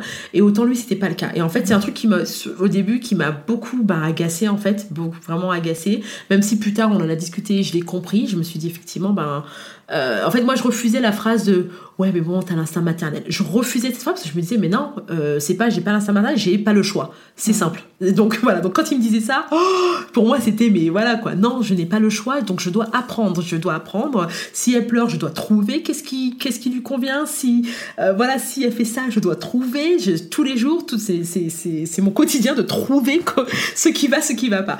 Donc euh, du coup, d'avoir ma mère qui, elle, à ce moment-là, voilà, pour, pendant ces trois jours, pendant trois quatre jours, qui est là, qui m'aide et tout, etc. C'est un soulagement total. Et en fait, une fois qu'elle part, je sais que voilà, je vais me retrouver avec mon copain, même si je l'aime, mais il sera pas d'une aide, euh, voilà, d'une super aide, tu vois. Donc euh, je crois que c'est ouais, c'est fin août. Du coup, j'ai une de mes tantes qui vient me rendre visite. Et là aussi, ça m'a pareil, ça m'a soulagée. Et en fait, avec ma tante, en fait, bon, c'était déjà prévu que j'aille en France euh, en septembre pour, bah, pour présenter la petite à tout le monde. Et en fait, là, ça m'a fait du bien ça m'a vraiment fait du bien le fait qu'elle était là. En fait, dire ma, ma tante soit là, ça c'était une bonne chose. Euh, et après, en fait, on est retourné en France en même temps. Puis elle m'avait dit, exprès, m'avait dit, écoute, ce que, ce que je vais faire, je prendrai un billet en même temps que toi, comme ça, tu, ne- tu ne voyageras pas toute seule. Et, euh, et en fait, Jamie, lui, il nous a rejoint seulement à la fin du, à la fin du voyage. Et en fait, c'est au mois de, je peux- c'est vrai que j'ai l'impression que quand j'en parle, je me dis c'est au mois de septembre que j'ai vraiment commencé à vraiment aimer la maternité. Mais c'est parce que voilà, j'étais en France, je suis partie en Angleterre pour forcément pour voir mes amis, j'avais toute ma famille, tous mes amis, tout le monde est venu voir Charlotte, donc c'était super. Euh, mais il y avait ce côté de ah bon tu l'allaites Et c'est ça le truc, donc on en reparlera, mais c'est vrai que c'est le truc où autant t'es contente parce que t'as tout cet entourage, mais après vient le choc culturel. donc voilà. Euh, donc effectivement, donc en fait tout ça pour dire que du coup effectivement d'avoir après ce voyage en France, je me suis enfin euh, Ouais, je me suis retrouvée. En fait, je me suis retrouvée, même si, en fait, même voilà, avec Jimmy, on est reparti à Berlin ensemble. Mais je dois dire qu'en fait, c'est vraiment à fin septembre que j'ai commencé à me sentir vraiment bien, euh, à me balader. Quoi, je me baladais avec Charlotte, mais vraiment à se balader, mais vraiment me sentir à l'aise, vraiment me sentir bien dans ce nouveau rôle de maman, dans ce, euh, me sentir bien dans ma dans ma tête aussi. Euh, je pense que voilà, effectivement, comme je dis, c'est que les, les premiers, les, voilà, les premiers, déjà d'avoir un, un enfant, c'est pas simple. Mais il n'y a pas de conditions euh, parfaites. On les a dans nos têtes, mais en fait, la réalité est toujours différente. Et euh, même si moi, je m'étais dit, oh ouais, non, ça ira bien, je vais pas faire de baby blues, euh, je vais faire un accouchement naturel, je vais faire ceci, je vais faire cela, on va se marier avant que, avant que Charlotte arrive, tous ces trucs-là, les choses arrivent différemment. Et en fait, je pense que indirectement, j'ai eu du mal à gérer ça, en fait. Comment t'as envisagé le mode de garde euh, pour Charlotte? Alors en fait c'est ça le truc, c'est que euh, pour moi en fait quand j'ai accouché, donc déjà avant comme je disais, ben, en étant sur des réseaux de maman, donc j'ai appris effectivement que le, le, le congé parental c'est un an, et j'apprends effectivement que bon voilà je, je sur le système de système de garde, mais je vois beaucoup de mamans qui postent oh là là j'arrive pas à avoir une place à la kita, j'arrive pas à avoir une place à la kita, mais comment faire pour avoir ceci, pour avoir ça, pour, pour avoir ça, pour aller à la kita, et je me dis ah zut, mais ça aussi c'est quelque chose dont faut se renseigner. Et en fait, j'avais une autre copine en France qui, elle, avait déjà inscrit sa, sa fille pendant qu'elle était enceinte à la crèche. Donc du coup, je réalise, je me dis, mais effectivement, en fait, comment ça fonctionne. Donc, j'apprends qu'il y a ce système de. En fait, il n'y a pas vraiment de nourrice, qu'il y a ce système de kita, en fait, qu'ils appellent. Donc, c'est kindergarten, euh, le gros jardin d'enfants. C'est pas une crèche, c'est pas une maternelle, mais en fait, ça regroupe les deux ensemble. Et donc, je me suis dit, alors attends, euh, parce que dans, mon, dans, mon, dans ma tête, effectivement, je m'étais toujours dit, ouais, le premier enfant, euh, je veux voir, je veux pouvoir passer du temps avec, je veux pouvoir au moins, voilà, quoi, avoir, bah, profiter de cette première expérience. Mais effectivement, toujours en étant, toujours en me disant, bon, bah, quand même, il y aura voilà quoi, il y aura, une fin à ceci. Donc, quand je commence à me renseigner, j'apprends que voilà, voilà, kindergarten, c'est seulement à partir de 12 mois. Euh, après, beaucoup de femmes en fait parlent de, ben justement, ouais, ils n'arrivent pas à trouver de nourrice, mais comment ça se fait qu'il n'y en a pas ici? Et en fait, tu apprends qu'en fait, ce qu'ils appellent Tagesmutter, donc en gros la mère de jour, la traduction c'est ça, mère de jour, les nourrices. En fait, il y en a, ben c'est pas aussi développé qu'en France ou même en Angleterre, c'est notre histoire, mais ne serait-ce qu'en France, voilà, moi je sais, que j'ai été chez la nourrice, euh, mon frère aussi la plupart des gens que je connais, voilà, tu t'emmènes ton enfant chez la nourrice si tu n'as pas de place en crèche, et vice versa, c'est soit la crèche, la nourrice. Donc là, d'apprendre qu'en fait, ah ben non, ça se fait pas au bout d'un mois, et ça c'est assez comique aussi, parce que c'est là à ce moment-là que je vois qu'en fait, euh, qu'il y a vraiment... Euh, une culture qui est totalement différente. Et en fait en, en allemand ils ont même un terme en fait pour les mamans euh, française parce que c'est vrai qu'en France non l'enfant retourne tu vas tu retournes travailler à 4 mois que généralement et, euh, et ils appellent ça le terme mère corbeau. Pour tellement en fait c'est pour dire à quel point ce n'est pas dans leur mentalité de, de, de bah voilà, après quelques mois de, de, de, de, placer son enfant. Donc du coup, moi je me dis, mais moi je vais faire comment dans ces, dans, ces cas-là? Et, euh, et, effectivement, je, en échangeant après, bon, tu rencontres d'autres mamans et après par le groupe, tu poses des questions, donc beaucoup te disent, ah bah non, tout, c'est pas vraiment, voilà, c'est dur d'en trouver, ou soit ça coûte très cher. Euh, donc... Euh, après, effectivement, il y avait, qu'on se le dise, il n'y avait pas cette, cette, pression parce que pour le moment, j'étais là, je me sais pas comme si j'allais trouver un boulot du jour au lendemain. Mmh. Donc, ça, ça a été une bonne chose. Mais du coup, c'était ok, quand même, euh, bah, faut quand même qu'on s'inscrive, quoi, quelque part. Donc, c'est là qu'on a commencé. Je crois que Charlotte avait 8 mois quand, on, quand on s'est inscrit euh, à. On a fait une demande, pardon, on s'est mis sur liste d'attente pour une. Euh, pour une Kita, donc euh, un jardin d'enfants, franco-allemand, tant qu'à faire, parce qu'en plus c'était au coin, vraiment au coin de chez nous. Et on s'est dit, parfait, quoi, au coin de chez nous, en plus franco-allemand, super. Et, euh, et, donc, du coup, lorsqu'on les a rencontrés, Charlotte avait 10 mois, et à ce moment-là, ils nous ont dit, ouais, que voilà, parce que moi, je m'étais dit, bon, au pire des cas, attends, elle va avoir un an au mois de juin, bon, au moins septembre ou plus tard, ce serait bien que, voilà, qu'elle mm qu'elle commence quelque chose et de sorte que moi je puisse me libérer. Et en fait, euh, lorsqu'on l'a rencontré, il faut savoir que les places de, de, de Kita, c'est très très dur. En fait, l'Allemagne ces dernières années a, a subi un gros baby boom. Et en fait, du coup, il y a les c'est très très dur en fait d'avoir d'avoir une place en kita donc généralement la plupart du temps les gens font les demandes euh, font leurs demandes euh, comment dire ça bah, avant avant d'accoucher même comme comme dans les crèches hein. c'est payant alors après pareil il y a une partie qui est prise en charge par euh, ils appellent ça la mairie de la jeunesse. Et, euh, et après, voilà, mais nous, on paye une contribution. Donc, puisque c'est franco-allemand, donc forcément, c'est bah, en fait, c'est privé. Mm. Donc, du coup, euh, tout ça posé, en fait, la, fait la demande. Et en fait, la, en fait, donc c'est une kita à initiative parentale. Donc c'est les parents en fait qui dirigent la, la, mm. kita. Donc les mamans qu'on rencontre ce jour-là, qui font la journée d'information, en fait, nous expliquent bah, euh, qu'en fait elles nous prennent à part. Elles nous disent bah, en fait ça correspondrait bien au niveau de l'âge et au niveau du sexe. Voilà, ce serait plus pour janvier. Euh, voilà, donc du coup, effectivement, ça s'est fait. On a quand même fait des réunions et tout. Et euh, au mois d'août, ils nous disaient que c'est entre, entre, deux familles. Et bref, on a été la famille qui a été prise. Donc ça, ça a été super. Donc mode de garde génial, mais à 18 mois. Donc elle a commencé. Euh, alors moi, c'est effectivement comme je, voilà comme je disais, c'est que avant ça, je me suis dit bon, tu sais quoi, j'ai commencé à postuler pour des choses avant, sachant qu'elle allait commencer en fait la, la garde à partir de, de mois de janvier. Sauf que alors c'est et ça aussi c'est mon point de vue, c'est que autant je trouve euh, euh, voilà ok c'est génial d'avoir un an de congé de maternité un premier enfant, peut-être que c'est cool. Mais je trouve au moins en France, voilà, quand on retourne travailler au bout de, voilà, au bout de trois mois ou quatre mois, euh, bon, on est remis directement dans le bain du travail. C'est-à-dire que l'écart, en fait, la pause de congé maternité n'est pas aussi long. Et du coup, moi, quand j'ai postulé, j'ai vraiment eu l'impression d'avoir mais vraiment un grand gap dans, mon CV, en fait, tout simplement un grand gap dans mon CV. Et même lorsque j'écrivais des lettres de motivation et que je disais, voilà, je suis arrivée en Allemagne, euh, voilà, j'expliquais que je suis arrivée en Allemagne, que j'ai eu ma fille et tout, etc. Mais bon, voilà quoi là elle va rentrer en garde en, en, pas garderie mais jardin d'enfants donc du coup je veux reprendre. Et j'ai eu autant il y a beaucoup de, de, de copines allemandes qui m'ont dit euh, non mais voilà faut avec les allemands faut être honnête faut être direct. Et autant j'ai eu l'impression que ça posait un problème. Et euh, d'avoir une aussi longue en fait une aussi longue période creuse en fait. Et, euh, et, et, en fait ça aussi m'a agacé parce que je me suis dit non c'est pas une période creuse. Je, je, me suis occupée de ma fille c'est pas comme si je m'étais roulé les pouces. Et ça aussi ça a été super dur de se dire mais en fait euh, voilà quoi ok c'est génial il vous donne un an de congé parental mais en fait j'ai l'impression que ça te je sais pas comment je sais pas comment l'expliquer pour et je dis j'en parle à ma mère et je lui dis franchement si j'ai un deuxième je veux pas avoir un an. Je veux pas et je lui dis souvent je lui dis j'ai l'impression qu'en Allemagne en fait voilà ben si t'es maman allez on te supporte on te donne des aides on te donne ce que tu veux mais si tu veux travailler ah mais non, non occupez-vous de vos enfants. C'est ouais. l'impression que j'ai. Et ça et vraiment euh, voilà quand tu cherches du boulot et que tu compte même les crèches faut, voilà, les crèches les kitas euh, pour nous par exemple notre kita c'est de 8 elle est ouverte de 8h à 17h, mais il faut récupérer les enfants à 16h45. Euh, mais tout ça pour je me dis, à chaque fois, je me dis, mais en fait, tu fais comment, quoi? Si tu veux vraiment avoir une carrière, si tu veux faire. Tu veux vraiment avoir une, vie professionnelle, euh, voilà, tu, commences à 8h30, tu termines à 18h, comment tu fais? Et, euh, et, donc, du coup, j'ai souvent cette impression qu'ok, effectivement, si t'es maman, surtout quand t'es expatriée, ok, c'est super d'être maman. Et c'est pour ça que je, je, le constate dans ma vie de tous les jours là-bas, la plupart des femmes expatriées, elles vont faire un, deux, trois enfants parce que c'est comme si, ben, voilà quoi, en plus, si tu parles pas la langue, ben, ok tu tu mais si tu veux vraiment j'ai eu l'impression que si tu veux vraiment t'intégrer te dire bah ok ben voilà moi je veux je veux trouver du boulot et je veux faire ceci. Euh, comme je disais c'est moi ce qui m'a toujours surpris c'est cette femme au, pôle emploi parce que là je me dis ok il me faut un boulot je veux un boulot je veux travailler. Euh, et qui où je lui dis bon ben voilà moi je cherche un boulot par contre franco franco anglais c'est ce que je cherche parce que je parle pas très bien allemand. Et qui me dit mais euh, vous savez que vous avez le droit jusqu'à trois ans de congé parental? Et je la regarde, je dis bah non, tu ne savais pas, mais deuxièmement, en fait, je veux pas quoi, je, je veux vraiment trouver quelque mmh. chose.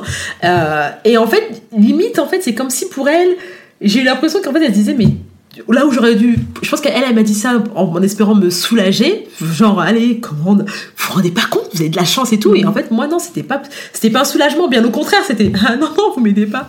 Bon la seule chose où elle m'a vraiment aidé c'est qu'elle m'a dit bon par contre si vous voulez vraiment trouver un boulot il va falloir parler allemand.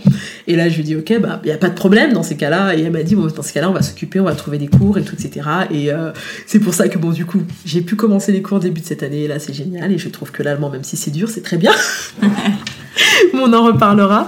Mais tout ça pour dire en fait que ouais, euh, en fait, au niveau méthode de garde, c'est c'est super dur. En fait, si je trouve que si es, surtout pour euh, je vois par exemple le, le, cas de mamans maintenant qui sont mamans en France et qui veulent emménager à Berlin qui ont vraiment du mal avec ce système en fait euh, ben, justement de, de, garde et qui se disent mais comment on va faire en fait? Parce que c'est tu as envie de continuer ton activité professionnelle ne pas t'arrêter pour mmh. voilà pour regarder tes enfants et c'est vrai que souvent en fait faut euh, bah, je vois souvent c'est le mari qui, bah, qui lui va travailler et la femme qui se retrouve bah, hein, voilà à garder l'enfant. Et ça je trouve je trouve ça assez dur quand même. Donc, surtout quand tu as une vie euh, surtout qu'à la base quand tu avais une vie super active et, et surtout tu te retrouves dans un pays où en fait bah, t'as pas d'amis. Donc, donc tu, comme je dis je me suis fait des contacts voilà je me, je me, suis fait des amis tu, tu voilà tu, tu, en fait tu crées du lien social mais en fait tu crées un lien social seulement avec la, avec des d'autres des, mamans parce que la, la chose avec ce que vous avez en commun c'est vos enfants. Donc en fait le lien social il est là. Vous êtes maman d'enfants donc vous du coup vous discutez euh, et vous êtes expat donc forcément il y a ce lien. Mais c'est pas comme euh, par exemple tes amis que tu as depuis 10, 20 ans, où voilà, vous vous connaissez, vous vous parlez, même si vous ne parlez pas pendant une semaine, mais ça, ça reprend toujours, ou même un mois des fois, mais ça reprend comme si, euh, comme si c'était hier. Et ça, par exemple, je trouve que c'est dur. Parce qu'en fait, tu te rends compte que l'amitié, en fait, est seulement basée sur le fait que vous soyez maman. Et euh, autant c'est bien, mais autant il y a des moments où toi, quand tu dis, ben, j'ai envie de me retrouver mon côté femme, et ben là, en fait, tu te retrouves, mais en fait, avec qui je Tu vois que je veux dire Avec qui je peux vraiment sortir ou avec qui je peux partager certaines choses. Ou... Donc ça, c'est un truc que je, que, que je trouve dur, même si je me suis fait mais vraiment des copines euh, super en soi. Voilà, euh, maman est super et avec qui on a pu partager justement nos expériences. Mais c'est vrai que des fois, euh, je pense que c'est, non, c'est même pas, c'est pas des fois. Je pense que cette année, tu vois, maintenant ça fait trois ans que j'habite, que j'habite là-bas. Je pense que c'est cette année que ça m'a, où j'ai eu vraiment cette révélation de me dire, mais en fait, euh, en fait, tes amis, en fait, vous êtes amis parce que vous êtes maman. Et, et bizarrement, tu vois, ça m'a fait un peu. Ouais, il y a eu ce petit côté où. Oh, boule à l'estomac. Où, euh, et surtout quand j'ai entendu une, une maman française qui, elle, est là depuis. euh, bah, qui a fait ses études là-bas, en fait, qui me disait euh, Oh là, le premier. Parce qu'elle a trois enfants, et elle me dit Oh, le premier, c'était super. Toutes mes copines étaient venues me rendre visite à l'hôpital. Et j'ai réalisé, je me suis dit Mais en fait, personne n'est venu me rendre visite à l'hôpital. Quoi, Quand je dis personne, c'est-à-dire ma mère, effectivement, qui est venue me rendre visite, et euh, mon copain et, et, et sa maman. Mais sinon, en fait, non, mes, mes copines n'ont pas pu faire ça, tu vois ce que je veux dire Et c'est et c'est vrai que j'ai eu ce petit côté de ah ouais, effectivement, c'est différent quand tu t'es fait un, vraiment un cercle d'amis depuis euh, que ce soit l'adolescence ou même tes années étudiantes et quand tu bah, arrives dans ta trente, en plus trentaine et que euh, du coup voilà quoi tu, tu dois te faire des amis. Et voilà Et alors, côté culture, du coup, c'est euh, double culture pour, Charlotte? alors double culture. Du coup euh, moi je lui parle en français. Son papa Ouais. lui parle en allemand. Euh, donc déjà pour la langue ça c'est une première chose. Et en fait ce qui est marrant c'est que nous on parle en anglais entre nous. Et euh, on s'est rencontrés. En fait depuis qu'on s'est rencontrés on a parlé qu'anglais. Donc du coup c'est même dur en fait de même des fois quand je rentre de classe et je suis là hello mein chat et je commence à parler allemand et du coup au début on commence mais dès qu'on doit parler quelque chose de sérieux en fait on switch tout de suite en anglais. Mais du coup pour Charlotte effectivement en fait elle, elle entend l'anglais elle le comprend. Elle le parle pas par contre. Euh, à part des mots qui, la- qui lui font rire comme oh my god en ce moment c'est ça. Mais c'est trop marrant. Mais mis à part ça en fait elle le euh, je, je sais qu'elle le parle si elle a des enfants voilà qui parlent anglais mais sinon elle parle que le français et l'allemand. Et en fait euh, double culture aussi bah, comme je disais c'est euh, euh, voilà pour elle de toute façon, elle sera. Après, en plus, comme je dis, souvent, c'est qu'en plus, pour moi, euh, voilà, je suis née en France, mais d'origine de parents, euh, de, parents de la Guadeloupe. Euh, donc, du coup, j'ai ma culture aussi de ce côté-là que je partage aussi avec elle. Et en fait, le fait d'être en Allemagne, des fois, j'ai tellement peur, en fait, bah, qu'elle qu'elle devienne 100% allemande entre guillemets que j'ai depuis qu'elle est née j'ai cette pression encore plus de me dire mais non faut que je fasse euh, faut que je partage le plus possible euh, que ce soit la culture antillaise que ce soit la culture française. Il faut qu'elle ait le plus possible. Et euh, après, comme elle m'a dit, mais de toute façon, voilà, vous allez venir en vacances ici. Elle a, depuis qu'on a, depuis qu'on est en Allemagne, elle a été déjà deux fois en Guadeloupe, donc ça c'est et, en plus elle sait, elle sait qu'est-ce que c'est que la Guadeloupe, elle reconnaît la carte, donc pour moi c'est le petit truc de dire ok, c'est bon, elle connaît, parce que c'est ça, comme je dis souvent, on en parle souvent avec mon copain, c'est c'est pas seulement euh, elle est pas seulement métisse de, de, de couleur, elle est métisse aussi de, de voilà, de, de vraiment de, de tu vois, parce que je me dis, si t'es un enfant métisse, mais t'es en France, bon, tes deux parents parlent français, tes deux parents ont grandi en France, et puis voilà. Sauf que non, elle, non seulement elle est métisse, mais en plus elle est métisse avec une maman qui est, voilà, qui est, euh, bah, qui est, qui est française antillaise, et un papa qui est, euh, qui, voilà, qui est typique allemand, et en plus lui qui est allemand à la base de l'Est. Donc c'est aussi notre culture, l'Allem- l'Allemagne de l'Est, c'est aussi une culture aussi qui est particulière. Et, euh, et tout ça, en fait, elle va baigner avec les deux. Et ne serait-ce que dans notre manière même d'éduquer Charlotte, on n'a on n'a pas de conflit. Mais c'est vrai qu'il y a des fois où, euh, ne serait-ce que, voilà, quand Charlotte est née, j'avais eu beaucoup, j'avais eu beaucoup de cadeaux forcément pour Charlotte. Et lui, je me rappelle, il me disait, non, mais en Allemagne de l'Est, on n'avait pas tout ça pour, pour éduquer des, pour élever des enfants. Donc moi, j'étais là, ouais, mais en France, voilà, quoi, ça, euh, c'est normal. donc, du fois, des- donc, déjà, tu vois, t'as ce truc-là où t'es obligé de, parler. Et après, par exemple, pour la, pour euh, le, pour euh, l'allaitement, je me rappelle une fois, elle m'a dit à Jimmy, non mais voilà, moi j'aurais bien voulu allaiter. Et en fait, il m'a toujours dit, en fait, quand une fois il m'a dit, tu sais qu'en fait quand tu m'as dit ça, j'ai pas trop compris parce qu'en fait pour moi c'était normal. Mais effectivement, en Allemagne c'est tellement normal.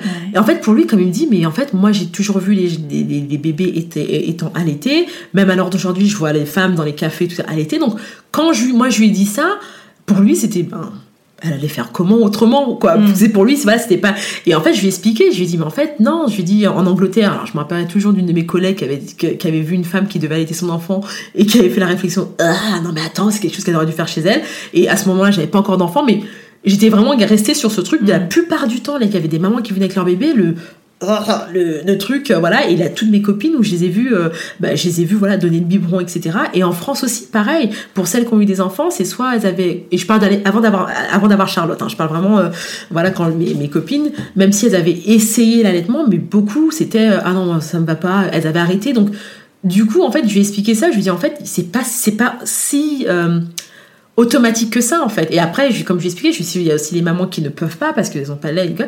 et euh, donc du coup effectivement il y a ce truc où c'était assez surprenant de se dire en fait que pour lui c'était pas un problème particulier quoi c'est même pas un truc à, à discuter alors que pour moi c'était ben parce que ce, ce que j'avais vu c'était un truc à où on aurait dû en discuter tu vois donc c'était assez euh, Et qu'est-ce que tu as fait alors toi pour alors, moi j'ai allaité. Alors en fait, j'ai bah forcément voilà, je, je m'étais toujours dit que je voulais allaiter. Donc euh, quand Charlotte est arrivée, effectivement, j'ai allaité parce qu'effectivement quand j'ai accouché, le médecin ou la sage-femme m'a dit directement d'allaiter, euh, quoi de la mettre sur mon sein. Et, euh, et en fait, le problème c'est qu'elle a eu ce problème de jaunisse. Donc du coup, effectivement, je me suis dit ok, elle buvait pas assez, tout simplement parce qu'elle perdait, du- euh, en fait, elle perdait aussi du poids, donc elle buvait pas assez. Et en fait, ma mère, forcément, qui me rendait visite, me disait non mais attends, euh, comment ça se fait qu'ils ont pas de biberon Non mais attends, faut lui donner quelque chose, faut lui donner à manger.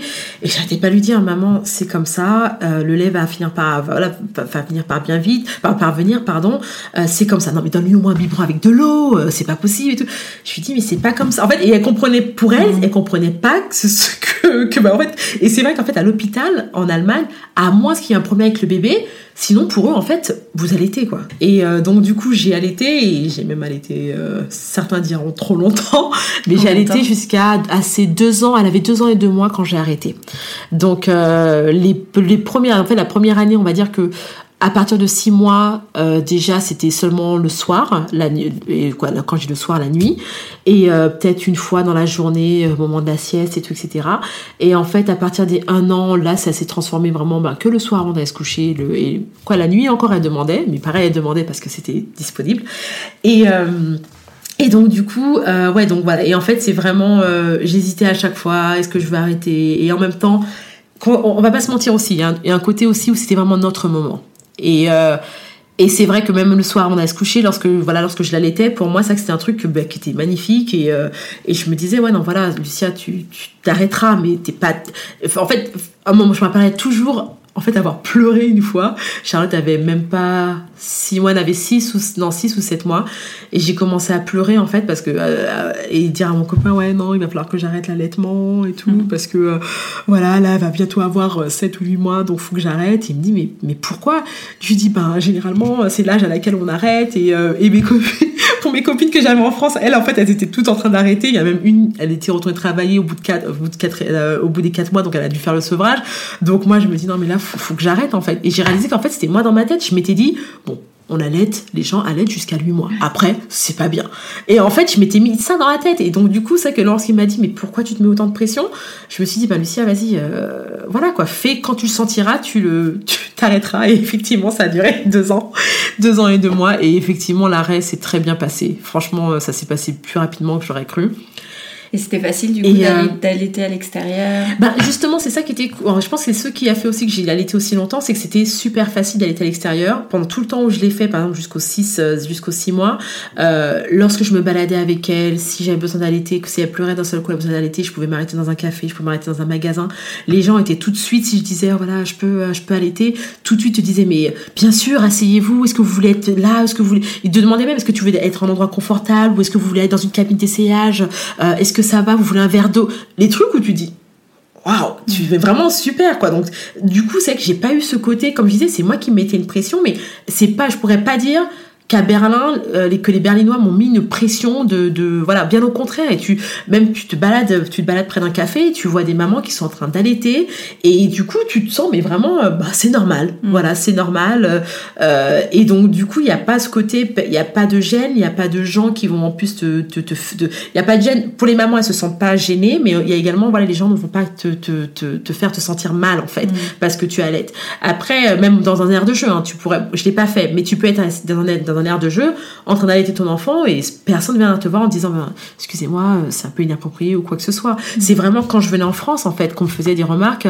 Ah bon, tu l'allaites toujours? Ah oui, quand même. Ah oui, mais c'est normal parce que tu l'allaites. Vraiment des commentaires où je me disais ah zut, ok, où je me sentais vraiment pas bien en fait. Mm. Tu vois là où euh, je pourrais par exemple quand j'allais euh, voilà que ce soit dans la famille ou chez les amis, non pas les amis, pas tant que ça, mais par exemple chez la famille, j'aurais tendance, j'avais tendance à me cacher entre guillemets ou dire est-ce que je peux aller dans la chambre ou quoi que ce soit, alors que ben voilà, quand en Allemagne, il n'y avait pas ce côté où il bah, faut que je me cache, faut que je me retire de la soirée, entre guillemets, où tout se passe pour aller à l'été. Tu vois ce que je veux dire? Donc, c'est ces trucs qui étaient vraiment, euh, qui, qui, devenaient, euh, voilà, qui, quoi, non pas qui devenaient, qui étaient durs. Mais après, comme je disais, au fur et à mesure, de toute façon, j'allaitais seulement le soir, donc ça se faisait qu'à la maison. Euh, je le faisais quand on prenait l'avion à chaque fois qu'on a pris l'avion, pendant tout le temps où j'étais l'été, je le faisais à ce moment-là pour le décollage et atterrissage parce que c'était souvent recommandé voilà, que l'enfant euh, bah, boive un biberon ou si on allait à, l'aide. Donc à ce moment-là, je le faisais encore entre guillemets en public, moi c'est dans l'avion. Euh, mais sinon, mis à part ça, voilà, au fur et à mesure, euh, ça s'espacait ça, mm. et c'était et surtout, j'ai réalisé en fait à un moment donné que c'était devenu une habitude, mais que des fois elle était, elle avait pas forcément envie. Et ça, je me suis dit, bon, tu sais quoi, c'est le moment. Parce que moi aussi, je commençais aussi à à ne plus en avoir c'est pas en avoir envie, mais à sentir la contrainte. Et comme j'ai la contrainte, c'était plus mon corps en fait. Tout simplement, j'ai l'impression de ne pas retrouver mon corps. J'avais l'impression de de ouais comme ils disent les hormones travaillent encore à ce moment-là et donc du coup je me suis dit Lucia faut que tu te retrouves là ça fait deux ans que tu as accouché faut que tu te retrouves faut que tu mm. retrouves ton corps de femme quand je dis retrouver c'est pas euh, question de poids c'est vraiment se, se sentir bien en fait et, euh, et c'est comme ça en fait c'est la seule raison pour laquelle j'ai décidé d'arrêter en fait et je me suis dit bon allez, deux ans, euh, c'est bon, allez. je pense que c'est une bonne chose. Et alors, trois ans plus tard, est-ce que tu as trouvé tes repères en tant que maman à Berlin? Alors, euh, ouais, j'ai trouvé mes repères dans le sens... Alors, deux choses. On va dire, j'ai trouvé mes repères dans le sens où, voilà, on a l'Akita, qui est super. Et comme je dis, voilà, c'est une initiative parentale, donc c'est-à-dire chaque parent a sa, sa, sa, tâche, entre guillemets. Euh, et, euh, et après, effectivement, je me suis fait voilà, un cercle d'amis, donc ma fille a ses amis, euh, les amis qu'elle voilà, qu'elle, qu'elle aime voir le plus souvent et d'autres. ce qui est bien à Berlin, c'est que c'est vraiment tout est fait pour la vie de famille. C'est vraiment agréable. Il y a des aires de jeu partout pour les enfants. après, qu'on se le dise, et ça, c'est, un des problèmes, hein, par contre, où j'ai encore du mal, euh, c'est le fait de... Alors même si voilà, je prends mes cours tous les jours et tout, etc., j'ai mon projet de, de, styliste consultante aussi qui est en cours, euh, il y a tout ça, mais je dois dire que euh, je me la seule partie où je me retrouve pas, c'est dans les sorties en mmh. fait, où je réalise en fait que je que je sors pas. en plus, Berlin c'est super pour les sorties, mais façon de dire en fait, je fais surtout des sorties parentale entre guillemets. Et c'est vrai qu'en fait c'est le seul truc où euh, là je me dis bon ok là je commence qu'on se le dit je me sens de mieux en mieux parce qu'effectivement même avec même avec mon copain tu vois euh, Charlotte était très très collée à moi. Et en fait euh, là lui commence à de plus en plus à voilà bah non c'est à s'occuper, c'est pas s'occuper d'elle, mais en fait, je pense que c'est moi qui commence de plus en plus à me dire, Lucia, t'es pas obligée d'être là 24 sur 24. Et à lâcher prise, en fait. Mm. Donc, du coup, je me dis, ok, je commence de plus en plus à me sentir un peu euh, libre, à me retrouver. Et c'est ça. Et en fait, je pense déjà quand j'ai quand j'ai arrêté l'allaitement, je me suis j'avais vraiment euh, je m'appelle un mois plus tard, je me suis dit mais oh, j'étais dans un mood mais tellement euh, ouais, je me sentais super bien, super bien et, je me disais à tout le monde oh là là, je revis. Et quand on me posait la question, bah alors il est temps pour le deuxième? Je regardais les gens, mais d'une manière, genre, bah non, je suis en train de revivre là. Et, et c'est en même temps, t'as pas envie de dire ce mot-là parce que tu dis revivre, ça veut dire quoi? C'est comme si en fait t'as eu un enfant, mais en fait ça t'a tué. Alors que non, c'est le truc qui est merveilleux, c'est génial, mais non, mais et en fait tu te, tu te sens dans ce truc de, bah tu veux pas parler négatif de ton expérience, mais en même temps, je, oui, je revis, je revis en tant que femme. Mm. Donc c'est ça le truc, c'est je revis en tant que femme.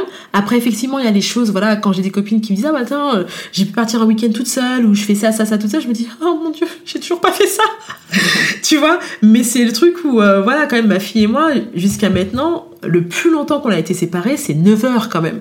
Et euh, mis à part ça, on est tout le temps, tout le temps ensemble. Donc je pense que je me serais totalement retrouvée et je considérerais peut-être de faire un deuxième enfant seulement, je pense, quand j'aurais eu au moins 24 heures pour moi toute seule. Mm. Et c'est pour ça que je dis, je revis, mais il y a, ce petit ce petit truc, tu vois, sortir toute seule, vraiment, quand je dis sortir, vraiment se dire, voilà, je pourrais aller euh, dans un concert sans, euh, sans avoir à me dire, ok. Et aussi, de le faire avec mon copain, parce que le fait aussi d'être en Allemagne fait que j'ai pas recours à des babysitters, même si je pourrais. Hein. C'est pas qu'on, c'est pas comme s'il y en a pas. C'est juste que j'ai plus de mal à le faire Mm. parce que je me dis euh, non, voilà, en plus à l'étranger, bon voilà. Euh, donc j'ai, j'ai pas le cercle familial et amical que j'aurais pu avoir en France, donc du coup je peux pas me dire ah bah tiens je vais la déposer avec- chez ma mère, ah bah tiens je vais la déposer chez une copine, ah bah non il y a pas ça du tout. Donc du coup même avec Jamie des fois ce qu'on fait on, se dit on se fait des day dates, donc voilà pour au moins se retrouver. Euh, mais c'est voilà donc on déjeune ensemble et c'est au moins c'est super on fait on fait avec ce qu'on a. Mais du coup c'est vrai que voilà je pense que je me retrouverai vraiment quand j'aurai eu au moins euh, ouais ne serait-ce que 24 heures pour moi toute seule. Ça c'est vraiment le truc. Et alors, qu'est-ce que ça a changé chez toi, la maternité? Euh, alors, waouh, ce que ça a changé pour moi, la maternité, déjà, je pense. euh, Alors, il y a un truc, c'est-à-dire que avant, euh, je pense que j'étais quelqu'un qui m'inquiétait pas beaucoup. Et je suis devenue très inquiète. Mais en même temps, c'est c'est- voilà, c'est c'est bizarre, mais c'est se dire en fait, à partir du moment où j'ai été enceinte, tu t'inquiètes de comment la grossesse va se passer. Une fois que l'accouchement arrive, tu t'inquiètes de comment ça va se, comment ça va se passer, comment ça va arriver. Une fois que le bébé est là, tu t'inquiètes de dire ok, j'espère que je vais y arriver. Et en fait, c'est c'est constamment de l'inquiétude. Donc pour moi qui était quelqu'un un peu oh oui, c'est on verra, on verra, on verra. D'un seul coup, en fait, tu, tu- donc voilà, donc ça c'est le côté un peu pas négatif, mais le côté où tu et en même temps c'est une bonne chose. Tu vois, t'es plus, j'ai l'impression d'être plus alerte. Mais euh, une des bonnes choses aussi, c'est que par exemple, j'adorais les vêtements. C'est un truc, j'étais là, oh mon dieu, les vêtements, c'est génial. Et je dépensais toujours en me disant, bah j'ai pas d'enfant, je peux me le permettre. J'ai pas d'enfant, je peux le permettre. C'était, c'était la super phrase euh, qui permettait tous les achats. Et c'est vrai que depuis que j'ai Charlotte, pff, maintenant, je regarde les vêtements et je me dis, mais je suis contente de pouvoir m'habiller avec des choses que j'ai achetées il y a, 10 ans même, euh, mais j'ai plus ce même truc. euh, C'est pour ça, voilà, quand j'ai décidé de me dire, ah, je vais me- lancer euh, styliste conseillère, je me suis dit, non, la seule chose que je veux pas faire, c'est en fait pousser les gens à faire de, de la surconsommation. Parce qu'en fait, depuis que j'ai eu Charlotte, j'ai eu vraiment ce côté de, mais en fait, ça sert à rien, en fait. Ça sert strictement à rien. En fait, elle, c'est elle qui remplit ma vie. Et en fait, euh, tout ce que j'ai cru avant, tout ce qui était matériel qui pouvait soi-disant remplir ma vie, en fait, ça ne fait strictement rien. Et euh, mon, copain, mon copain souvent me dit, mais fais-toi plaisir, faut que tu te fasses plaisir. En fait, je me compte, mais non, en fait, non, ça ne me fait pas plaisir. Je vais faire un achat parce que j'en ai besoin, mais il me procure pas du plaisir. Et ça, c'est pour tous les gens qui m'ont connu avant, où j'étais pas, j'étais pas fashion victime, mais j'adore. C'est un truc où tu dis, ah ouais, effectivement, voilà, t'as, qu'est-ce qui se passe? Qu'est-ce qui se passe? Et, euh, et ouais, c'est vrai que c'est, je pense que c'est un des trucs où, ouais, d'être d'être pas aussi c'est pas matérialiste parce que je pense j'ai jamais été quelqu'un de matérialiste au, au, vraiment au, pro- au propre sens du terme mais c'est vrai de voilà de de voir les choses d'une manière euh, plus euh, voilà c'est pas voilà les vêtements c'est pas aussi important faut être confortable et pouvoir grimper sur des balançoires et etc à n'importe quel moment et c'est vrai que Berlin pour ça aussi c'est euh, super parce que je dois dire que euh, alors même si euh, mon copain aime bien me taquiner en me disant sais maintenant tu ressembles vraiment à une maman berlinoise hein. Parce qu'avant je me disais je me disais oh là là mon dieu je veux habitant en Angleterre j'étais là non mais non moi je veux pas avoir le look euh, berlinois et tout etc et en fait non je suis trop contente avec mon jean et mes baskets euh, et euh, mon porte téléphone euh, en, en, en bandoulière qui est super pratique quand tu es dans les aires de jeu avec les enfants maintenant. Donc il me dit, ouais, t'as vraiment le l'uniforme. Mais en même temps, je suis là, quand il me dit ça, je lui dis, bah ouais, mais c'est ça. Voilà, je suis à l'aise et ça a plus trop d'importance pour moi. Donc, donc voilà. Justement, on va passer aux petites questions de fin d'épisode. Bien sûr, bien sûr, bien sûr. C'est quoi pour toi être une maman berlinoise? Alors, une maman berlinoise, c'est une maman euh, cool. Ah, J'adore, j'adore dire ça en fait. Je, je dis souvent, les mamans parisiennes sont chic, les mamans euh, londoniennes sont yummy mami, et les mamans berlinoises sont cool. Et en fait, quand je dis cool, alors effectivement, il y a l'apparence physique, comme je disais, où c'est vraiment le jean, euh, des Vans ou des Converse et, euh, un t-shirt euh, qui va pas forcément bien aller, et voilà, et, un sac à dos, souvent ça. Mais c'est aussi le côté où je pense que, comme je disais par rapport à l'allaitement, il y a vraiment ce côté maman, euh, voilà, ben voilà, on a le droit d'être, de faire euh, ce qu'on veut, et donc du coup, euh, euh, c'est vraiment protéger ses enfants, mais en même temps leur faire découvrir le plus de choses possible. Faut qu'ils se débrouillent aux aires de jeu, mais en même temps on a En même temps, on est là euh, et on boit du vin. euh, ça, j'ai quand même du mal à le faire, mais je me rappelle les premières fois où je voyais des mamans en fait avec leurs bouteilles de vin aux aires de jeu, je me disais Ah ouais. ah mon dieu, oh, ça craint, c'est pas possible. Et en fait, euh, bon, je l'ai pas encore fait, mais c'est vrai que maintenant je comprends plus ce concept, en fait, de se dire, mais en fait, il y a, y a où tu vois ça, des mamans qui seront, des groupes de même parents, en fait, qui seront là et tout ça. Mais c'est vrai maman berlinoise, pour moi, c'est ça, c'est le côté cool, le côté, euh, euh, voilà, mais c'est côté très euh, maman je suis maman poule. C'est mon point de vue. Vraiment, euh, voilà, je trouve que les Françaises les font les choses vraiment euh, différemment de ce côté-là. Mais euh, donc c'est un côté vraiment maman poule dans ce sens du terme, avec tout ce qui va avec. Comme je disais, cette histoire de pas laisser son enfant garder au bout de quatre mois mère corbeau. Ah, comment comment on peut créer un terme? un terme sur quelque chose comme ça. Mais c'est tout ça pour dire en fait, voilà, c'est une maman, c'est là-bas, c'est ah oui, non, tes mamans, waouh, ah oui, prends ton temps parental, occupe-toi de tes parents, euh, tes parents, tes enfants, euh, assure-toi qu'ils mangent que bio. Euh, et en même temps, à Berlin, c'est tellement facile de manger bio, donc c'est voilà, c'est ça. Quel est ton endroit kids friendly préféré à Berlin?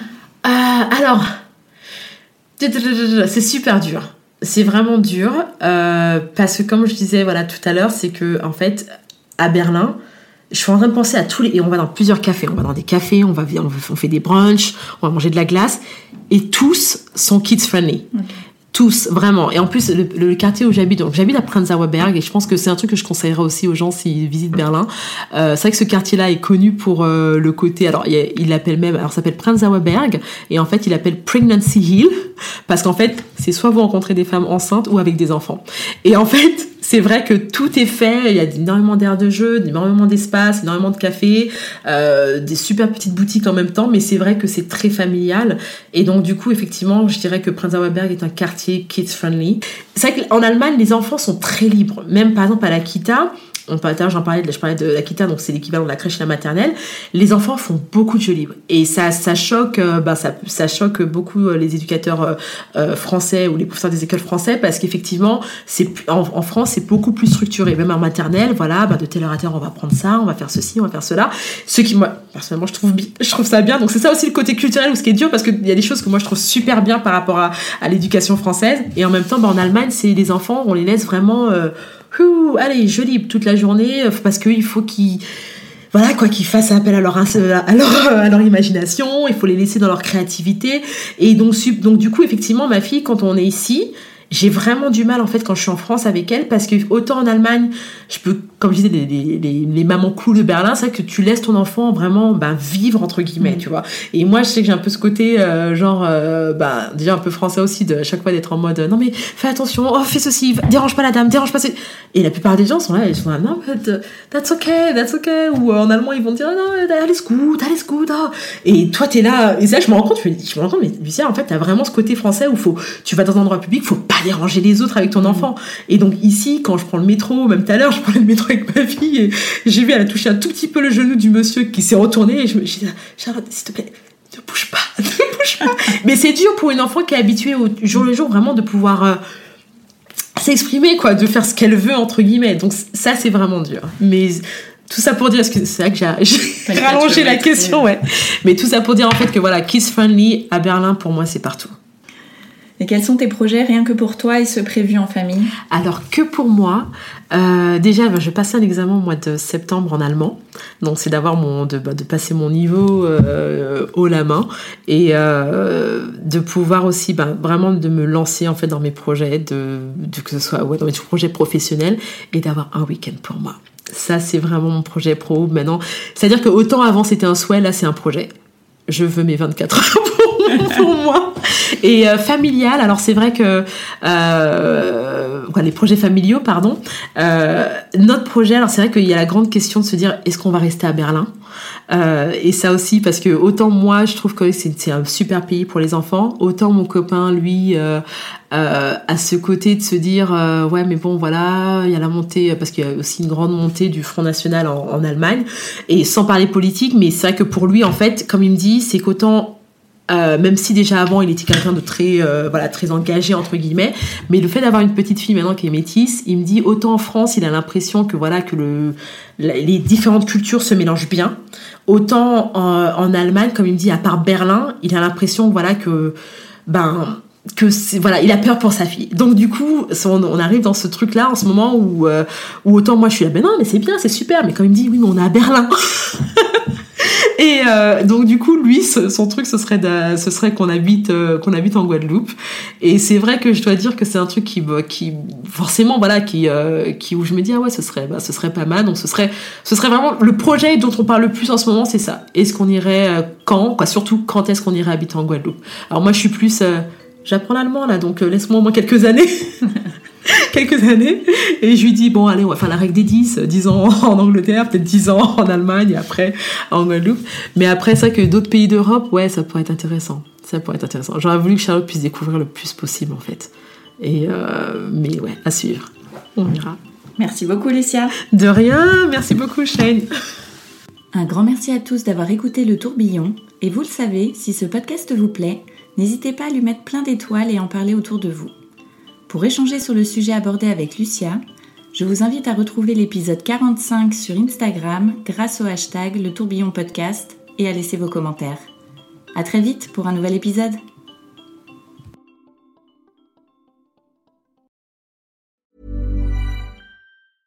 Imagine the softest sheets you've ever felt. Now imagine them getting even softer over time. That's what you'll feel with Bowl and Branch's organic cotton sheets. In a recent customer survey, 96% replied that Bowl and Branch sheets get softer with every wash. Start getting your best night's sleep in these sheets that get softer and softer for years to come. Try their sheets with a 30-night guarantee. Plus, get 15% off your first order at bowlandbranch.com. Code BUTTERY. Exclusions apply. See site for details.